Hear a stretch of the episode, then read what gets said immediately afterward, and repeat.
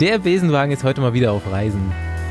Wir fahren mal wieder nach Thüringen und in Gera könnte man vermutlich eine ganze Serie vom Radsport-Podcast aufnehmen, denn äh, so viele Töchter und Söhne der Stadt haben es schon zu was gebracht auf den Straßen der Welt.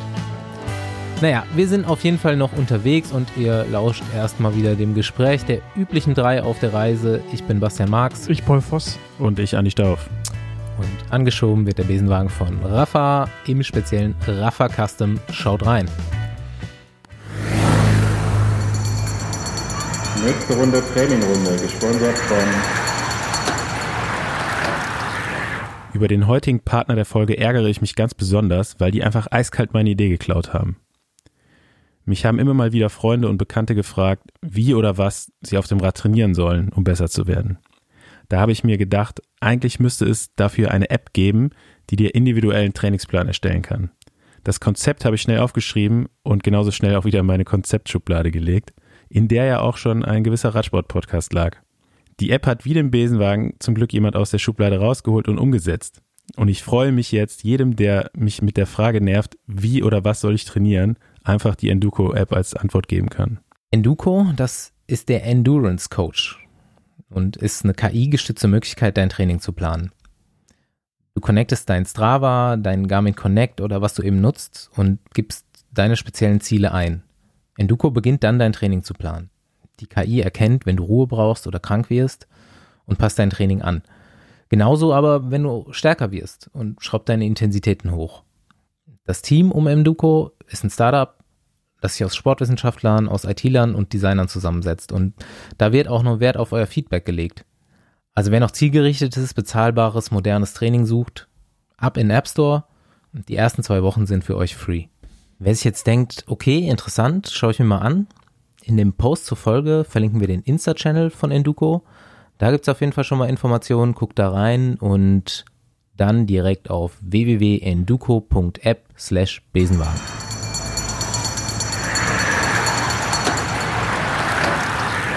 Wer sich jetzt wundert, ähm, warum der Besenwagen doch zum 101. Mal rauskommt hier, es wurde Druck ausgeübt. Ja, Don Savo hat uns eigentlich wieder gezwungen weiterzumachen. Zweiter Pferdekopf. Ja, ja genau. Ja, genau. Bei, bei mir stand ein äh, Kopfgeldjäger vor der Tür irgendwann nachts in Girona, hier im Trainingslager. Den hat der, hat der Don auch hierher geschickt. Ja. Daher sitzen wir dann doch wieder alle hier zusammen. Ja. Ja, scheiße. Fuck. Eigentlich wollten wir schon abhauen. Wir brauchen Hilfe. Ja, vor allem wäre das wahrscheinlich für meine Gesundheit sogar besser gewesen. Wer das hört, bitte, bitte helft uns. ja, Paul, erzähl. Äh, Paul in der Charité wegen Leberzirrhose behandelt? Nein, das, das ist eine falsche Information. Jetzt erstmal äh, beruhigende Nachricht an meine Mutter, die diesen Podcast eh nicht hört, aber äh, mein Bruder das sicherlich hört. Äh, nee, ich muss irgendwie, wollen die andauernd irgendwelche Leberwerte von mir checken äh, in der Charité. Ich hatte ja so einen allgemeinen Gesundheitscheck da gemacht, so halt so. Andauernd vor allem. ja, Immer, immer wenn du da bist. immer wenn ich da bin. Nee, und ähm, ja, ich soll jetzt mal zwei Wochen auf Alkohol verzichten und meine Belastung reduzieren vor der nächsten Blutentnahme. Ist nur komisch, dass ich vor der ersten Blutentnahme einen Monat lang gar kein Alkohol getrunken habe. Das war der Ähm, Fehler. Das war der Fehler, genau. Und äh, das Lustige war wirklich, oder was, was lustig ist auch nicht, aber als ich dann den ersten Schluck Alkohol getrunken hatte, nach diesem Monat ohne, oder ein bisschen mehr als einen Monat, hatte ich direkt so Ausschlag im Gesicht. Ich saß da, hab ein Bier getrunken und ich dachte, ey, was passiert da eigentlich gerade mit mir? Ich bin komplett rot geworden im ganzen Gesicht. Alkoholikerleber. Ja, eben. ich wollte es gerade sagen. Und das Schlimme ist, ich habe mir gestern gerade ein paar Flaschen Wein gekauft. Zwar nur nach Etiketten ausgewählt, wo die schön waren, ähm, aber die, die kann ich jetzt erstmal nicht trinken. Oder sollte ich erstmal nicht trinken. Ich halte euch auf dem Laufenden. Ist, da kriege ich keine schöne Überleitung hin. Aber äh, ich wollte mal über die ersten Radrennen sprechen, die es ja so stattgefunden haben. Und vor allem auch darüber, dass wir, dass man irgendwie sehen konnte im Fernsehen, dass dadurch, dass halt diese ganzen äh, frühen Rennen im Süden ausgefallen sind, ne? also Almeria, Murcia, dann Argentinien, Down Under, Down Under Argentinien. im Süden. Mallorca Challenge. Genau, also, also auf jeden Fall ähm, diese ganzen Vorbereitungsrennen, wo sich dann irgendwie die ganzen Top-Fahrer halt dann dementsprechend vorbereiten. Und somit war diese Konzentration an richtig, richtig guten Rennfahrern bei diesen kleineren französischen Radrennen so hoch, dass ich irgendwie, als ich diese Top 20 da einmal gesehen habe bei diesen Rennen, oder auch die, die Gruppettos. Dachte, ey, wo sind wir eigentlich hier gelandet? Das war so ein Mix aus, keine Ahnung, so ein Potpourri aus Giro, Welter und Tour, äh, GC-Kandidaten, Etappenjägern und alter Schwede, ey, das war einfach ein krasses Niveau. Die haben sich da richtig die Karten gelegt. Ich meine, angefangen mit Besage, glaube ich. Mhm. Ja, das war das erste. Genau, äh, wo Ineos da äh, richtig durchgedreht ist und dann. Mit Top-Mannschaftsstärke antritt, ja. Dann Haute war. Ist es richtig? Habe ich es richtig ausgesprochen, Staufi? Das ist ein stummes Haar. Okay, Haute war. Genau. Ja, Dankeschön. wo ja irgendwie auch ein, ein krasses Niveau war und dann jetzt äh, ja die beiden ein Tagesrennen in Frankreich während des Opening äh, Weekends da in Belgien. Also ja, du hast angesprochen, ne? irgendwie der ganze Januar ist ja mehr oder weniger ausgefallen. Da starten ja die meisten einfach die Vorbereitungen auf die Klassikersaison und äh, ja, der ein oder andere Rundfahrer macht da auch schon sein Debüt für die für das Jahr. Ähm, das ist jetzt weggefallen und dann treffen die beiden, sag ich mal, Fahrertypen dann auch bei den ersten Rennen hier in Europa einfach direkt aufeinander. Äh, für die Klassikerfahrer, denen ja, fehlen halt jetzt ein paar Renntage, also zumindest mal den Teams, die sich noch ähm, über die Rennen auf die richtig großen Klassiker halt vorbereiten. Ähm, und die werden dann halt dementsprechend hart gefahren, um, um sich äh, über die Rennen halt fit zu, fit zu machen. Manche Teams haben das jetzt aber auch ganz anders gemacht. Also die, die haben einfach gesagt, okay, wenn keine Rennen sind, dann machen wir keine Rennen, sondern machen Höhentrainingslager. Äh, Jumbo Visma zum Beispiel, die sind jetzt nur äh, beim Opening Weekend gefahren und ähm, gehen jetzt auch wieder in ein Höhentrainingslager und bereiten sich eben so auf die Klassiker vor. Also auf die großen Klassiker. Ähm, ja, ist halt, ich habe mal geguckt, so du hast halt sonst eigentlich immer so fast 20 Renntage schon in den Beinen gehabt, bevor bevor du das äh, Opening Weekend gefahren bist. Und äh, jetzt sind die ja teilweise wirklich das erste Rennen dann bei Umloop gefahren. Und äh, die anderen Fahrer hatten eben ja drei, vier, fünf Renntage oder wenn du beide Rundfahrten jetzt in Frankreich da gefahren bist, eben ähm, gab es noch die Tour de, Pro, Tour, de, Tour de la Provence war noch, äh, Besage mhm. und äh, eben Haute var, oder die haben, das hat, hat auch einen anderen Namen, jetzt heißt irgendwie Alp Alps Maritims so. oder der, der, der längste Maritim, Name in der ja. Radsport, äh, in der ja. Radsportwelt. Ja. Äh, die, die kürzen den jetzt auch. Also nächstes Jahr ist das Haute dann auch aus dem Namen ra komplett raus, habe ich gelesen. Das nervt auch so ein bisschen, wenn Rennen umbenannt werden, finde ich. Das passiert in letzter Zeit öfter mal. Ja. So wie ja. Teams, so immer, dass du dich da an was Neues gewöhnen musst. Aber bei Rennen muss das doch nicht sein. Ja, rund um den Henninger Turm, dass das nicht mehr so heißt, das habe ich mich immer noch nicht dran gewöhnt. Ja. Aber, äh, ja, aber da war halt, wie du sagst, ne, dementsprechend äh, richtig Zug auf der Kette. Genau, was ich halt krass finde, ist so irgendwie, wenn man auch mal so schaut, was die ganzen Conti-Teams machen oder auch äh, Pro-Teams äh, Pro heißen sie jetzt, ähm, die haben ja gar nichts mehr zu melden. Die fahren halt zu diesen Radrennen und sind halt irgendwie froh, wenn die überhaupt ins Ziel kommen und nicht aus der Karenzzeit fallen. Also nicht im Besenwagen landen bei uns. Äh, und das ist halt einfach krass so. Ich meine, sonst hattest du ja irgendwann auch mal so als Rennfahrer die Chance. Dann fallen ganz viele 2.2 Rennen weg in Frankreich, ähm, in Holland glaube ich auch, also Niederlanden und Belgien. Ey, und das ist halt, ähm, wirklich dieser Verlust, den letztes Jahr ja auch schon viele Nachwuchsfahrer hatten, der zieht sich ja echt so weiter. Ne? Und dass, wenn, wenn man ein Radrennen hat, man sich die irgendwie mit großen Teams teilt, ja, und dann halt auch äh, nicht irgendwie wirklich Land sieht. Finde ich eine krasse Entwicklung. Ja, wenn überhaupt. Also ja.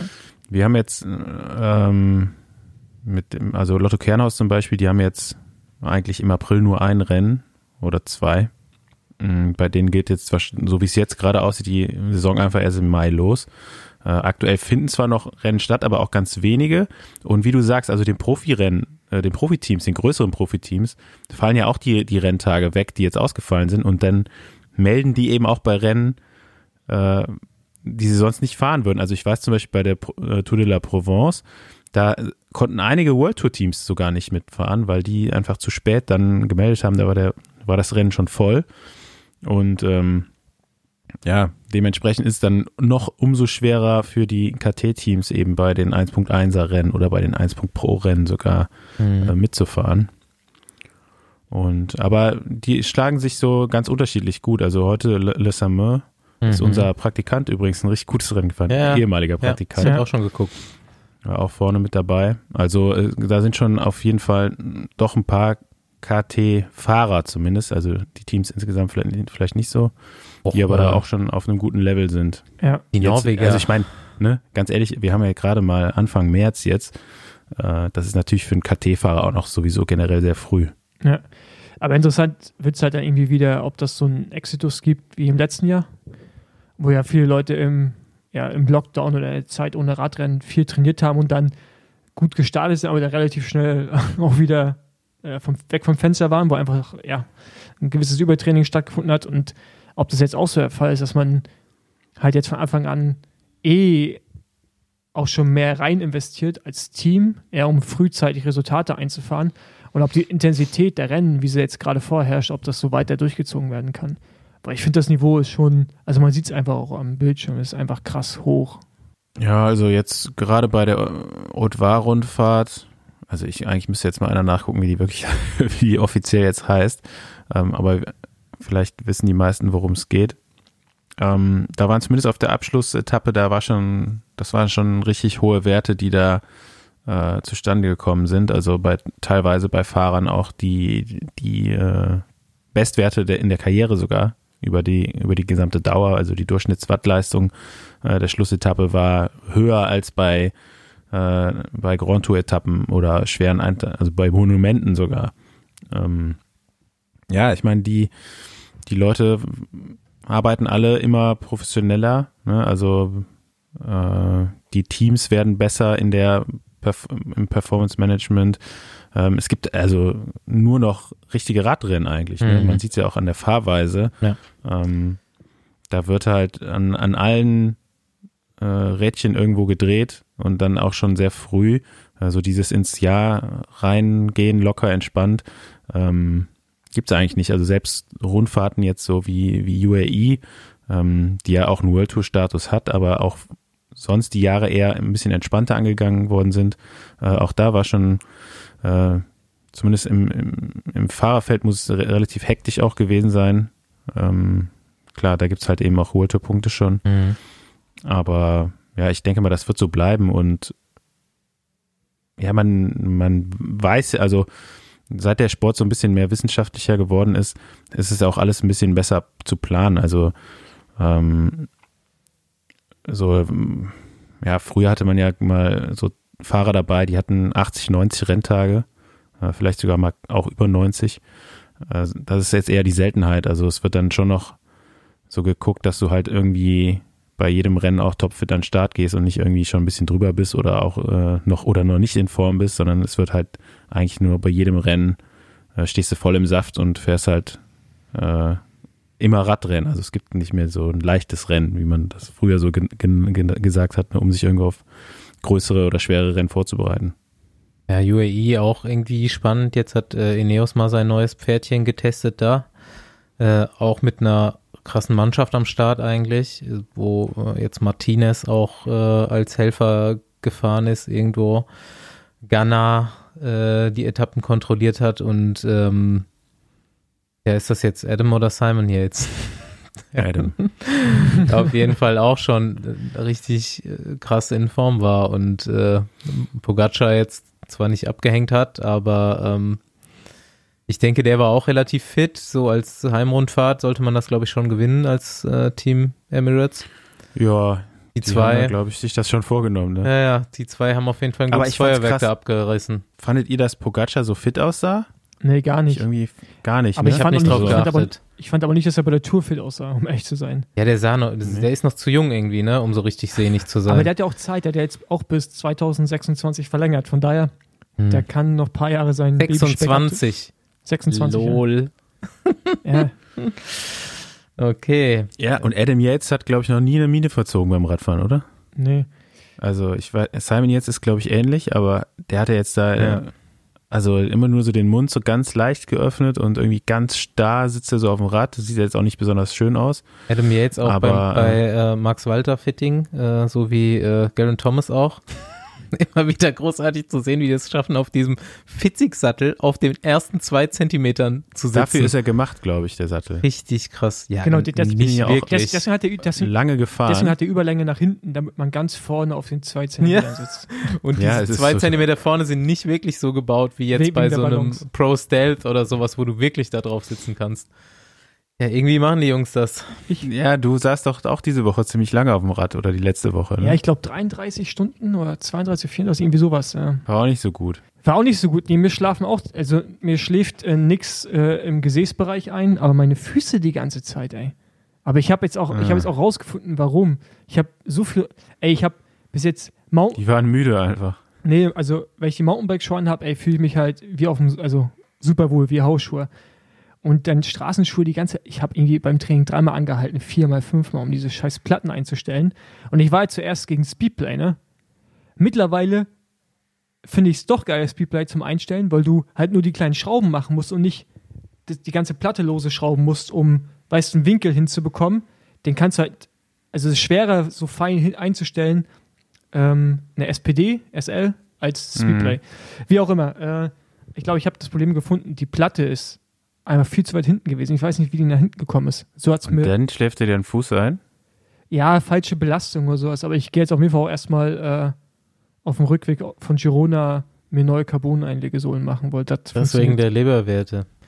Ja, vielleicht. Ja. Vielleicht tut die Leber ja irgendwie. Das ist schon so ein, so ein Trinkerfuß wahrscheinlich. Ja. Aber Trinkerfuß. Stirbt, stirbt ab langsam, so schon grau aber, aber wahrscheinlich. Ich, ich, ich, muss jetzt kurz einen Disclaimer reinhauen. Äh, das ist nicht das, die Schuld des Bikefitters, sondern mein Unvermögen beim Einstellen, weil ich neue Schuhe hatte und ich einfach keine Ahnung, was ich da übernommen habe, aber ich habe irgendeine Scheiße gebaut bei der Einstellung. Weil die Probleme hatte ich mit den alten ja, Schuhen nämlich nicht. Davon gehen wir nicht aus. Hier, ich musste gerade noch an den Bikefitter denken, nämlich kurz vor dieser Aufnahme, weil wir dieses ähm, äh, Les Samin-Rennen gerade noch besprochen haben und diese Norweger da so stark sind. Und da war nämlich ein, ein, Kumpel, ein Vereinskollege bei mir, war hier bei Diagnose mal Praktikant und der hat dann extra in Norwegen sein Sportwissenschaftsstudium weitergeführt, weil die jetzt so krass da mm, Vorsprung haben sollen oder so gut sein sollen da drin. Auf jeden Fall fahren Wo die drin? alle äh, Im in, in, nee, nee, in Sportwissenschaften, so in Trainingslehre, Trainingswissenschaften. Ja, die experimentieren. Die fahren auf jeden Fall alle relativ schnell, diese Norweger gerade da. Von, ich muss immer an Unox denken, an diese Suppen. das Suppenteam. Ja, mega, mega geil fahren die. Dafür, dass sie jetzt auch erst äh, so richtig in die, in die Rennen eingestiegen sind. Äh, beim Opening Weekend sind sie äh, Körne gefahren. Und Head Newsblatt. Sind sie Newsblatt auch gefahren? Nee, nur König, stimmt. Und es war das erste Rennen für die. Ja, und mega, also direkt mega äh, krass fallen sie halt natürlich auch auf mit ihren orangenen Trikots. Ähm, aber auch immer mit super vielen Leuten halt vorne und eigentlich fahren sie schon fast genauso wie Quickstep, also äh, Nord nordische Quickstep sind sie schon fast. De Coining. Und ich finde die, also für mich, auch, für mich sehen die auch alle gleich aus.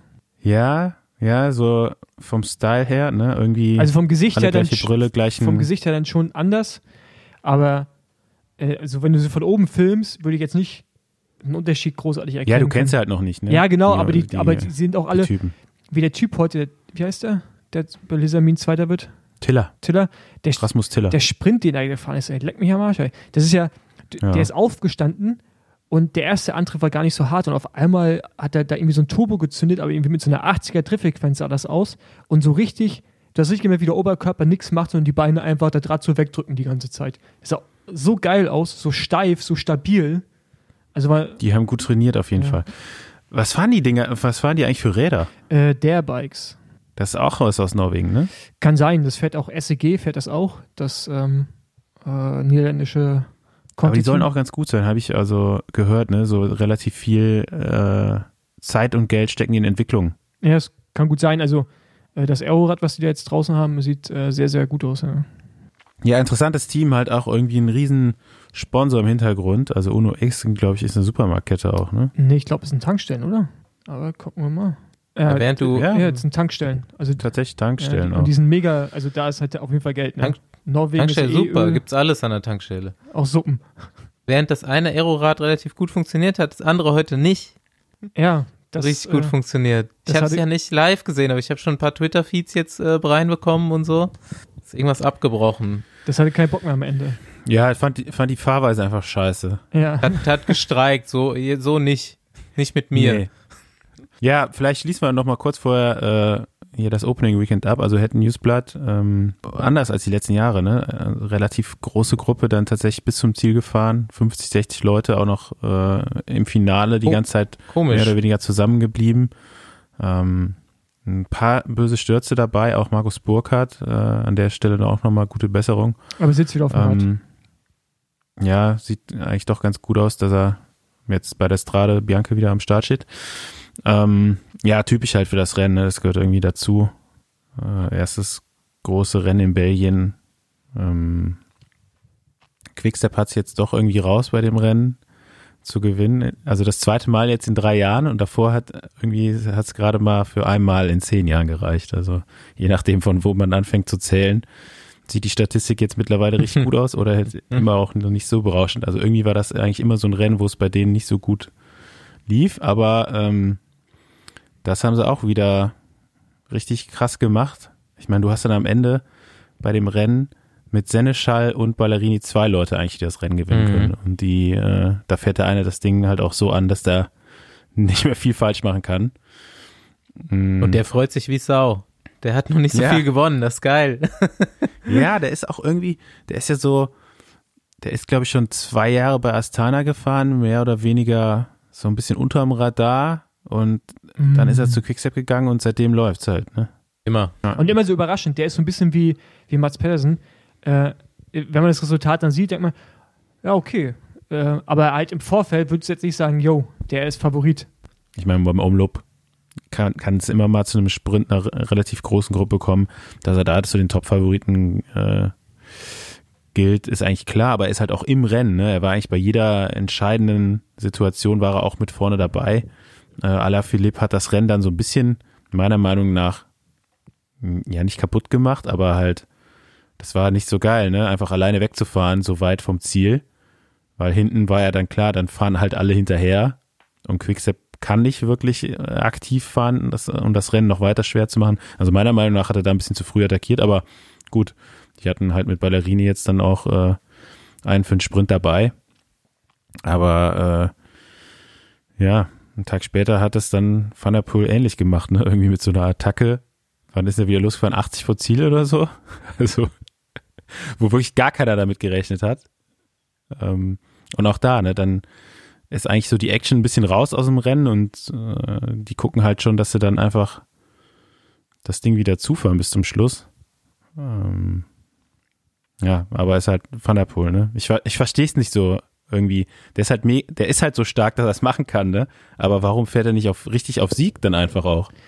Ja. Also es war mit Sicherheit keine Attacke also wenn er das wirklich beabsichtigt hat, mit der Attacke das Rennen zu gewinnen, okay. Aber ansonsten sah das, also er hat ja auch im Vorfeld gesagt, er würde als Helfer an den Start gehen. So, aber ich denke mir dann halt einfach, warum? Also motiviert den so ein Rennen schon nicht mehr?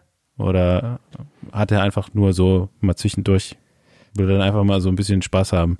Ja, ich glaube, es ist ein bisschen auch das Ding, dass er äh, UAE-Tour nur eine Etappe fahren konnte, weil dann ja ein positiver Corona-Fall war im Team von dem Betreuer äh, ich glaube, ich gar nicht wusste, wie es so um ihn steht. Ne, würde ich jetzt einfach mal annehmen, aber ich kann es auch nicht so richtig nachvollziehen. Ja, heute auch Lesamin auch nicht wirklich schlau gefahren. Das wissen wir natürlich auch nicht, was im Finale mit seinem Lenker war auf den letzten drei Kilometern, ob es da schon Probleme gibt. Ja, der ist so ungefähr, also in, innerhalb der letzten zwei Kilometer ist der Lenker gebrochen. Vorher war der noch ganz. Und hat halt direkt eigentlich, als er da mitgesprungen ist im Finale, also die waren irgendwie vier, fünf Kilometer vom Ziel, sind die weggefahren, zu, waren dann zu, zu fünft äh, und ja gut, da war Seneschall dabei, aber normalerweise war er dann klar der Favorit in der Gruppe. Und dass er dann in dem Augenblick dann das nochmal so blockiert vorne, um halt noch für seinen Teamkollegen hinten zu fahren, kann man sagen, ja, okay, ist schon coole, coole Sache so, aber in der Situation, ganz ehrlich, da war die Wahrscheinlichkeit auch viel höher, dass er das Rennen für das Team gewinnt, als jetzt äh, Melier hinten den Sprint. Ich meine, der gewinnt den dann zufällig nachher noch, aber das war ja jetzt nicht so, dass du sagen konntest, ja klar, wenn wir hier ankommen, dann gewinnt zu höchster, hoher Wahrscheinlichkeit ein Melier den Sprint.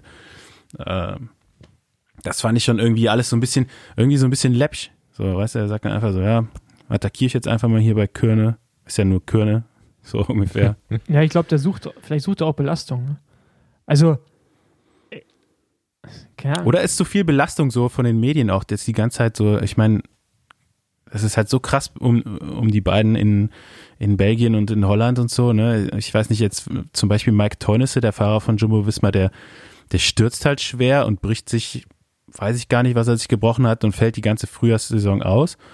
Und die, die Zeitungen in Belgien und die, äh, die Sportsendungen werden, sind halt voll mit der Überschrift oder mit der Aussage so, Teamkollege von Wout van Art stürzt und fällt aus. es ist halt gar nicht so mehr, dass Mike Teunissen ausfällt, sondern der Teamkollege von Wout van Art ist raus.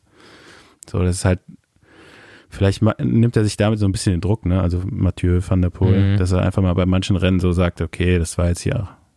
Aber er sagt dann auch irgendwie nach dem Rennen immer so, ja, ich mag die Show. So, aber es ist halt, ich finde es halt irgendwie ein bisschen zu, zu läppsch manchmal. Also, weißt du, zehn Kilometer später losfahren ist immer noch weit bis ins Ziel, aber dann gewinnt er halt auch, ne? Ja, kann wir werden es jetzt sehen, der Strade und so. Mhm. Ähm, vielleicht hat er sich jetzt auch endlich mal genug belastet und äh, fährt dann auch sehr ernsthaft auf Sieg. Für wen ich hier nochmal schnell eine Lanze brechen muss, wo wir es vorhin von Stürzen hatten, ähm, äh, gut organisiert wie immer, gute Ordnung in den Themen, ähm, ist Florian Stork, der bei der ah, ja. UAE-Tour sehr positiv aufgefallen ist und dann leider auch mit ja, das Sturz. ist eine schwierige Formulierung. Im ja, ja, ich weiß. Also jetzt auch in verschiedenen, in, in verschiedenen, äh, Nein, genau, auf verschiedenen Levels. Ja. Ich habe später mit unserem Gast haben wir auch noch so eine schwierige Formulierung. Da gehe ich noch später drauf ein, die man nicht verwenden sollte. Ähm, ja, wird da ähm, bei der Bergankunft, äh, ich glaube Fünfter hinter Emo Buchmann mit der Gruppe der absoluten Top-Favoriten hinter den zwei, äh, die alle abgehängt haben, aber er scheidet dann leider aus mit, glaube ich, mehreren Rippen und einer Kniescheibenfraktur. Ah, schade. Ja, richtig übler Sturz. Ja. Ja. Der, das war echt äh, ja, sehr imposant, wie er da mit den ganzen großen Namen so äh, mit, mit hochgefahren ist bei der Bergankunft und dann eben da noch unter die ersten zehn fährt. Also richtig stark. Auch hier äh, Grüße und gute Besserung. Jawohl. Wo kommt der, wo kommt der her? Wissen wir da? Weiß es einer von euch? Don't know. Ich weiß es auch nicht so richtig, nee. Bünde, sogar ist in Nordrhein-Westfalen. Ja, genau. Ja, ich wollte es gerade sagen, weil der war ist ja früher auch bei Sauland gefahren. Ah ja. ja.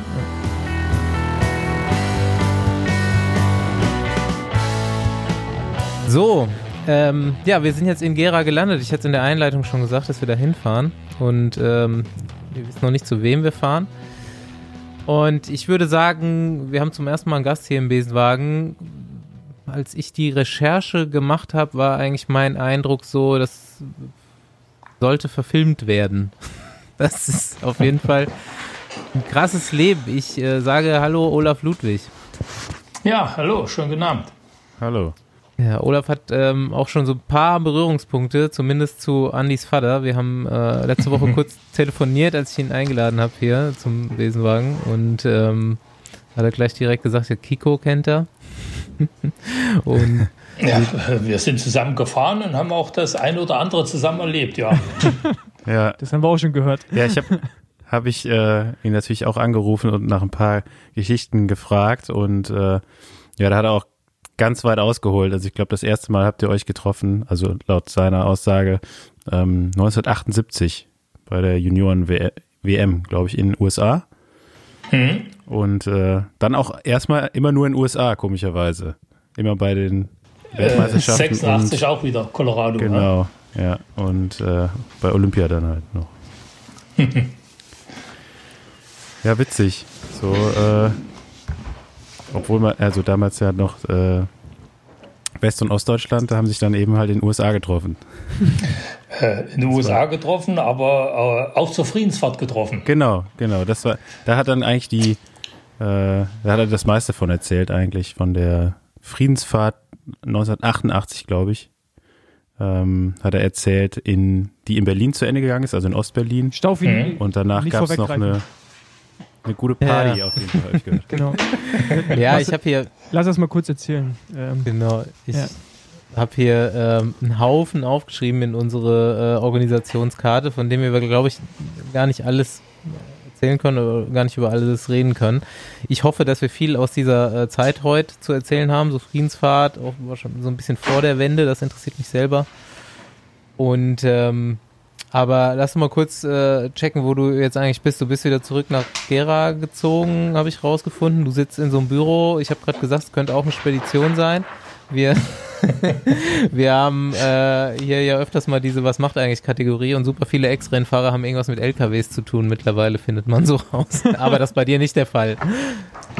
Nee, nicht mit LKW, äh, das ist richtig. Also äh, bin wieder zurück in Gera, mein Elternhaus und ähm, bin, äh, ich sag mal, für alles zuständig, was mit Spaß am Radfahren zu tun hat. Also bei mir ist der Gedanke mit Wattzahlen und Kilokalorien und ähm, total weg. Äh, ich habe auch nie bereut, äh, den Punkt gefunden kam zum Aufhören damals und äh, kümmere mich jetzt um Radveranstaltungen, wo wirklich ähm, es um Spaß am Radfahren geht. Geht um Sicherheit. Natürlich gibt es ähm, hat jeder so sein Fable immer. Äh, man könnte auch sagen, jeder hat so seine Macke. Bei mir wird eine Zweierreihe gefahren und äh, allerdings ist eben nicht äh, das Ziel zu zeigen, wer der Beste ist, sondern ähm, in der Gruppe fahren, sich unterhalten dabei, äh, das möglichst sicher zu können und natürlich Essen und Trinken Spaß haben.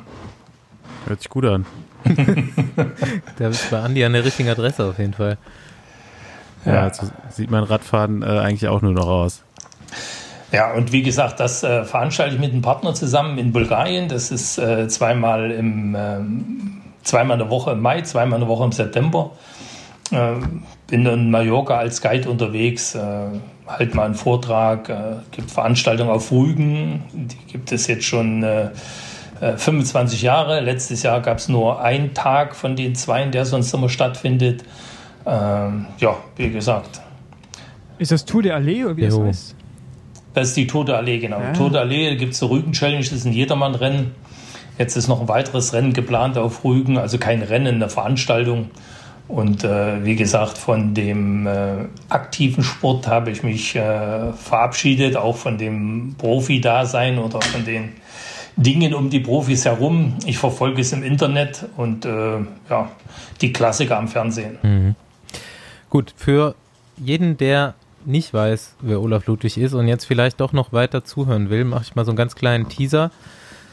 Ähm, du bist 60 Jahre alt mittlerweile und ähm, warst so einer der, ich denke mal, der erfolgreichsten deutschen Radrennfahrer, die es überhaupt gab. Wir haben hier einen Olympiasieger sitzen, ähm, bei, ich glaube, vier Olympiaden teilgenommen, alles, fast alles gewonnen, was man auf der Straße so gewinnen kann, wenn man kein äh, Gesamtklassementfahrer für die Tour de France ist, sondern eben Klassiker, ähm, grünes Trikot, Sprintetappen, Friedensfahrt, eben die äh, Tour de France des Ostens.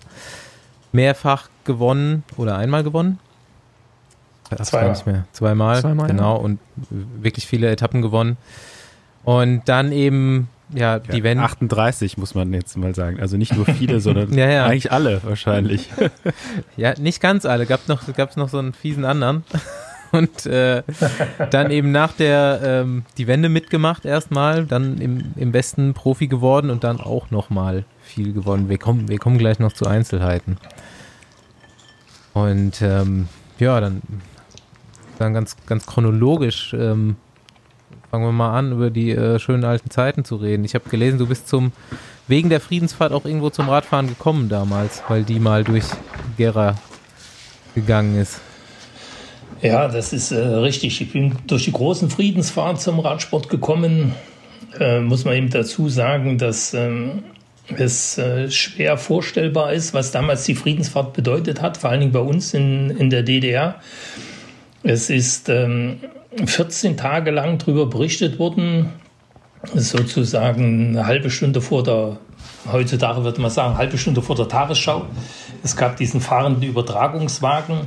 Es wurde in den Zeitungen berichtet und es war das Sportereignis, äh, wie gesagt, in der DDR. Und wenn du als Kind Friedensfahrt verfolgt hast, dann war natürlich auch irgendwann das Ziel, mal, wenn man Rad fährt, Friedensfahrer zu werden. Also ich bin am im Mai 1972 mit ein paar anderen Jungs ins Stadion gefahren zum Zuschauen. Äh, damals war es noch so, dass mehr Zielankünfte im Stadion waren wie auf der Straße. Und äh, ein DDR-Fahrer hatte schon drei Etappen hintereinander gewonnen. Die vierte im gelben Trikot hat man natürlich jetzt auch gedacht, dass er die gewinnt, aber der war gar nicht in der Spitzengruppe. Aber ein anderer DDR-Fahrer hat gewonnen und wir sind nach Hause gefahren, die Jungs, und äh, haben natürlich Friedensfahrer gespielt. Und den nächsten Tag war für uns klar, wir gehen jetzt zum Radsport und melden uns in so einer Sportgemeinschaft an. Das ging damals relativ einfach, sind dort hingefahren mit unseren Fahrrädern, haben ein Rennrad bekommen, ein richtiges Rennrad, was es so nicht zu kaufen gab. haben so ein Rennrad bekommen äh, für 15 Kilometer zum Fahren, unsere erste Fahrt. Äh, haben das wieder abgegeben und sind mit unseren Rädern nach Hause gefahren. Und da haben wir einfach gesagt, ha, cool, wir werden Friedensfahrer. Da hat natürlich keiner richtig dran gedacht, dass ich ähm, ja, acht Jahre später wirklich einer werde. Ich will nur mal ganz kurz äh, zur Einordnung sagen, für was die Friedensfahrt war oder bedeutet hat, wo ich das bei der Recherche gemerkt habe, was die bedeutet hat. Ähm, wo du in einem Interview oder ähm, in deiner Biografie schreibst, dass als du die gewonnen hast, du Tage und Wochen lang kiloweise Post nach Hause bekommen hast, so dass äh, dass die Postbotin schon äh, keinen Bock mehr hatte und das einfach nur noch irgendwie an Gartenzaun gehängt hat oder so. Ja, also 82, als ich die Friedensfahrt gewonnen habe, war es wirklich so, dass da eine Woche lang äh, das nicht im Briefkasten ging, sondern gab es einen, einen Beutel, der wurde eben über den Zaun gehangen. Und äh, es ist natürlich für die damaligen Verhältnisse das Größte gewesen, wenn man äh, die Friedensfahrt auch noch in der Gesamtwertung gewinnen konnte. Ja. Aber wir haben eben äh, mit der Tradition die ersten Erfolge, die ein DDR-Sportler errungen hat, das war Tefe Schur mhm. als Straßenfahrer auf der Straße damals bei der Friedensfahrt. Und das ist eine Tradition gewesen, die eben ähm, ich sage es jetzt immer deutlich, schwerer rüberzubringen ist an die heutige Generation, was das damals bedeutet hatte. Ja? Und äh, das war einfach schon Ansporn genug, wenn man Rennfahrer ist, dass man äh, als Straßenfahrer zumindest, dass man einfach versucht, mal an der Friedensfahrt teilzunehmen. Ja, ich hatte das Glück, noch die letzte Friedensfahrt äh, auch zu bestreiten. Ich bin auch Ostdeutscher, komme aus Rostock und äh, das war auch so, keine Ahnung, ist jetzt nicht, nicht mehr vergleichbar gewesen mit der Tour dann irgendwie, aber es war halt immer noch so ein extrem hoher Stellenwert, ne, wenn du gesagt hast, okay. Konst Auch bei Peter Sage angefangen? Selbstverständlich. Ja, ja. Rostock muss man ja bei Peter Sage ja, genau. anfangen. Ja. Ähm, genau, und äh, ja, ist, äh, also ich kann es schon nachvollziehen, wie, wie wichtig es ist, oder war, die Friedensfahrt. Wurde auch immer Geschichten darüber erzählt und Tefe Schur halt äh, einfach eine lebende Legende, halt damals auch als Kind schon gewesen, halt immer, gab immer irgendwelche Geschichten, du dann auch. Ähm, ja, also ich kann das schon nachvollziehen, wie, wie groß und wie wichtig diese Rundfahrt war. Aber was ich jetzt interessant fand, äh, was Basti rausgefunden hat, war, dass du eigentlich auf die Sportschule nach Berlin solltest. Stimmt das? Aber deine Eltern das nicht wollten. Genau. Ja. Aber das ist ja eigentlich also nicht normal, hab, ne? Äh. Ich habe damals angefangen bei Dynamo Gera Mitte und das war dann so, dass äh, die Sportclubs, die es in der DDR gab, die hatten alle ein Einzugsgebiet. Ja? Also Leipzig hatte sein Einzugsgebiet, äh, Gera, Erfurt und so weiter. Die einzigsten, die überregional ähm, Talente sichten konnten, das war äh, Dynamo und ASK. Und äh, dort, wo ich angefangen habe, das hieß eben Dynamo Gera Mitte, das heißt, äh, Dynamo Berlin hat dann ein, ein Trainingslager oder in, in zwei Wettkampftage organisiert, wo von überall die Sportler herkamen. Das war damals allerdings in Gera und haben dann versucht, die besten 13-Jährigen zu finden. Da wurden, glaube die besten 14 hatten die Chance, dann nach Berlin ans, äh, an die KJS äh, zu gehen. Ähm, ich war, glaube ich, Achter oder Zehnter, das weiß ich nicht, aber meine Eltern haben mich nicht gelassen. Ich war, bin das einzigste Kind und ähm, hat meine Mutter gesagt, nee, nee, nach Berlin geht er nicht. Und so musste ich eben da bleiben. Dynamo Gera Mitte wurde aufgelöst und ich war für zwei Monate, glaube wusste gar nicht, wie es weitergeht. Und dann sind es eben diese Momente, schicksalhaft, wie auch immer. Es wurde ein neuer Sportclub gegründet oder eine neue äh, Betriebssportgemeinschaft, so war das damals, Wismut Gera. Und der Trainer, der kam aus Karl-Marx-Stadt und hat eben noch äh, Rennfahrer gesucht, Kinder gesucht, äh, die in der Lage sind, ein bisschen Rad zu fahren, also die nicht nach Berlin gegangen sind und hat wirklich angefangen mit äh, den 13, 14, 15, 16-Jährigen. Da waren am Anfang gar keine 18-Jährige dabei. Und so haben wir wieder angefangen. Wie gesagt, ich hatte zwei Monate Leerlauf und äh, 73 wurde diese SG Wismut Gera gegründet und ich war sozusagen mit Gründungsmitglied. Gibt es das noch? Äh, das ist jetzt der SSV Gera, da ah, okay. wo äh, Dege herkommt und äh, Erik Baumann äh, aus dieser SG Wismut Gera ist dann direkt dieser SSV äh, Gera hervorgegangen. Ja, klar, kenne ich auch. Aber hast du es, aber also André, ja, aber im Nachhinein, Treibel. im Nachhinein war es dann quasi für dich eigentlich gut, dass du nicht äh, nach Für mich war es, äh, hat sich als äh, goldener Glücksgriff herausgestellt, dass ich eben, wie gesagt, äh, nicht nach Berlin äh, gehen durfte. Äh, wär, war damals natürlich, oder wäre es cool gewesen, aber da wäre ich bestimmt nicht äh, durchgekommen als Rennfahrer. Und dass äh, ich in Gera geblieben bin, hat sich als Glücksgriff herausgestellt. Also das harte Ostsystem, äh, der Ruf ist nicht nur so, sondern es ist dann wahrscheinlich auch wirklich so hart gewesen. Äh, ich glaube nicht, dass äh, der harte, die Härte mich da hätte verzweifeln lassen, aber äh, Dynamo Berlin war jetzt nicht unbedingt bekannt dafür, gute Straßenfahrer zu entwickeln. Und äh, ich war, wie gesagt, auch äh, damals sehr klein, das kann sich gar nicht so richtig vorstellen. Meine ersten Erfolge rühren aus dem Vierer-Mannschaftsfahren. Wir waren äh, sieben Mann in der Trainingsgruppe, wir hatten drei gute und äh, vier schlechte. Und von den vier schlechten war ich der Beste. Das heißt, ich bin immer in die Vierer-Mannschaft gekommen. Ja? äh, die haben mich auch immer abgehangen. Aber ich wurde dann eben Bezirksmeister und äh, dann gab eine Medaille und das war schon was. Ja. Ja, da ging es dann auch weiter in, äh, im Laufe der Recherche. Dann hast du es ja irgendwie sofort doch geschafft, da äh, national dich im, im Kader zu behaupten. Wie du sagst, du warst zwar nur der äh, Beste von den vier Schlechten, aber es ging dann auch schon direkt um die Welt. So 77 habe ich das erste Mal irgendwie Havanna da äh, gewinnt ihr, wahrscheinlich auch bei so sowjetischen Spielen da, äh, ich, Wettkämpfe der Freundschaft. 78 geht es zur WM auch direkt. Es gab für uns äh, zwei Möglichkeiten, ins, äh, ins Ausland zu kommen, sage ich jetzt mal ins kapitalistische Ausland zu kommen. Es gab immer diese Jugendwettkämpfe der Freundschaft mhm. für die 17-, 18-Jährigen und die Juniorenweltmeisterschaften dazu. Ja. Ich hatte nun wieder mal Glück, habe zwei gute Jahrgänge erwischt. Äh, 77 die Jugendwettkämpfe der Freundschaft in Havanna, wie gesagt, und die äh, Juniorenweltmeisterschaften waren in Wien. Ähm, das war äh, schon mal eine Riesennummer für mich, weil ich, ähm, ja, wie soll ich das sagen, es gab bei uns B-Jugend und A-Jugend und äh, in der B-Jugend äh, wurde dann plötzlich die Alterseinteilung ge äh, gewechselt. Es ging nicht mehr nach Jahrgang, sondern nach Schulklassen. Das heißt, ich bin nur ein Jahr B-Jugend gefahren und drei Jahre A-Jugend und war schon einer der kleinsten. Das heißt, mein erstes Jahr in der A-Jugend, da war ich ein Kopf kleiner wie alle anderen. Ich bin ein Radrennen mitgefahren, da war ich in der, bin ich in die Spitzengruppe gekommen, wie auch immer. Das sind freiwillig, freiwillig alle vor mir reingefahren, weil keiner hinter mir fahren wollte, weil ich so klein war. Hinter mir hatte keiner Windschatten. Ja. Hatte allerdings dann in dem Jahr einen, äh, ja, Größenwachstum. Ich habe angefangen mit einem 52er Rahmen und bin am Ende auf einem 58er Rahmen gewesen. Ja.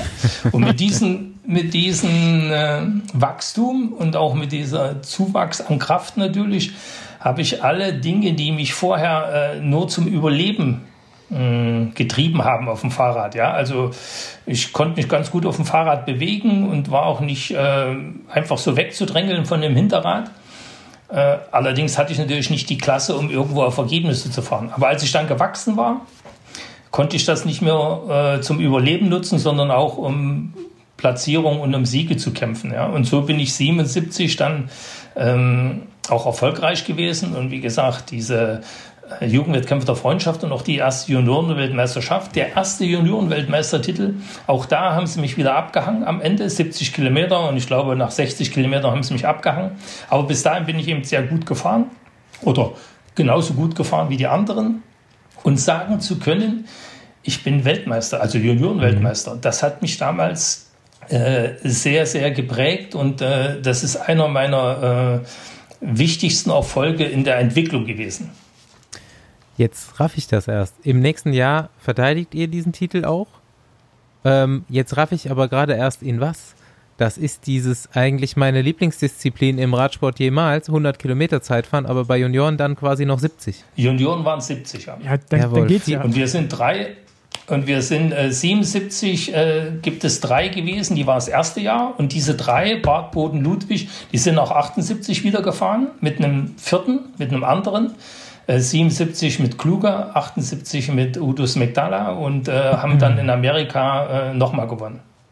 Die Jugendwettkämpfe der Freundschaft waren damals in Sofia und die Weltmeisterschaften in äh, Amerika, also in Bahn war in Drexler Town, Straße war in Washington, war natürlich auch eine Riesennummer. Ich finde die. Genau, das hat mein Vater erzählt.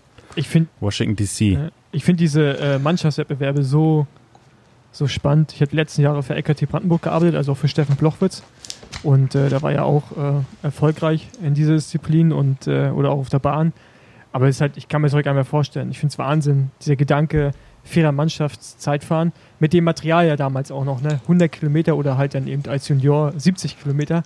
Das ist brutal, ja. aber eigentlich eine, ja, eine, eine, ja, eine Disziplin, die irgendwie Perfektion äh, braucht. Ne? Es ist eine sehr schöne Disziplin, eine sehr schwere. Zum Fahren ist sie scheiße, zum Zugucken sehr, sehr schön. Und ähm, äh, als sie äh, aus dem Programm gestrichen wurden, sage ich jetzt mal, war ich schon traurig. Und äh, als sie bei der Tour wieder aufgenommen wurde mit, äh, mit acht Mann ähm, oder auch mit neun. Oder dann wieder ins WM-Programm kam mit sechs, ähm, ich glaube, ein, ein Radsportfan äh, ist begeistert von dieser äh, Disziplin. Äh, gerade jetzt fällt mir wieder ein, äh, Falkenburg, ich glaube 2011, wie die am Kauberg plötzlich alle geplatzt sind und man sehen konnte, was so eine Mannschaftsformation ähm, ausmachen kann, wenn man, äh, also wie taktisch mhm. man dort auch fahren muss. Ja? Also es ist nicht bloß der Stärkste vorne treten, sondern man muss sich immer überlegen, und äh, das hat mich immer begeistert. Aber wie gesagt, als äh, Aktiver ist es schon eines der schlimmsten Disziplinen. Ich finde, man sollte das mal wieder 100 Kilometer irgendwo stattfinden lassen. Bin ich. Bin ich da gibt es viele, die wollen gar nicht mehr 100 fahren. Ja. nee, aber, aber, bin ich ehrlich, da bin ich bei. Also, ich würde es auch gerne finden, so eine deutsche Meisterschaft, äh, vierer Mannschaft Zeitfahren. So einfach 100 Kilometer. Und von mir aus ja, auch oder gerne... Bei der, oder bei der Tour. Oder nee, es gibt ja auch diese Hammer nee, Series schön. und die machen auch Mannschaftszeitfahren. Nee, Basti, so schön, wie, wirklich wie äh, früher, so irgendwie da irgendwo in Brandenburg, da gab es so diese eine Strecke, oder? Wo, äh, wo ja immer... Das war ein Forst. Genau. Äh, Forst, die, 100, äh, die, die Standardstrecke, das ist äh, 25 hin, 25 zurück, richtig, zweimal. Richtig. Ey, ganz hm. ehrlich, ja. klar, langweilig, aber das ist halt so... Ich habe Bilder davon gesehen, das sieht halt so krass aus. Man, weil auch alles so, heute, wenn du Rennfahrer siehst, das sind ja auch Maschinen, aber irgendwie anders. Aber in der DDR sahen die Rennfahrer irgendwie alle aus wie so, keine Ahnung, wenn er halt zu Hause irgendwie so ein Bildhauer äh, so eine Figur gemeißelt hätte, so, so ein bisschen zum Teil. Jetzt aber echt so, wenn du die mal anguckst, das sind ja, all, ja. alles richtige, äh, richtige Brecher. Vor allem sind ja dann irgendwann so diese kleinen Vorderräder gekommen genau. mit, den, mit den Lenker. Dann hattest du halt keinen, Gebo also keinen, keinen Bügellenker, sondern halt so ein, so ein Hörnchenlenker nur gehabt. Und dann bist du halt mit dem kleineren Vorderrad, also auch, so dicht an dem Vordermann äh, draufgefahren. Das war halt echt schon so, so ein Zug wirklich, der dann da 100 Kilometer durch die Gegend gefahren ist. Und dann waren ja dann irgendwann auch die Zeiten unter zwei Stunden, wenn ich das richtig in Erinnerung habe. Ne? Also mein Vater, der ist, hat, die Disziplin ja auch gemacht, war ja. dann eben im, im Westen da deutscher Meister ein paar Mal. Und äh, der hat mir davon auch dann immer erzählt, als ich klein war, dann irgendwo, äh, also als dann die, zum ersten Mal die Zwei-Stunden-Marke geknackt wurde.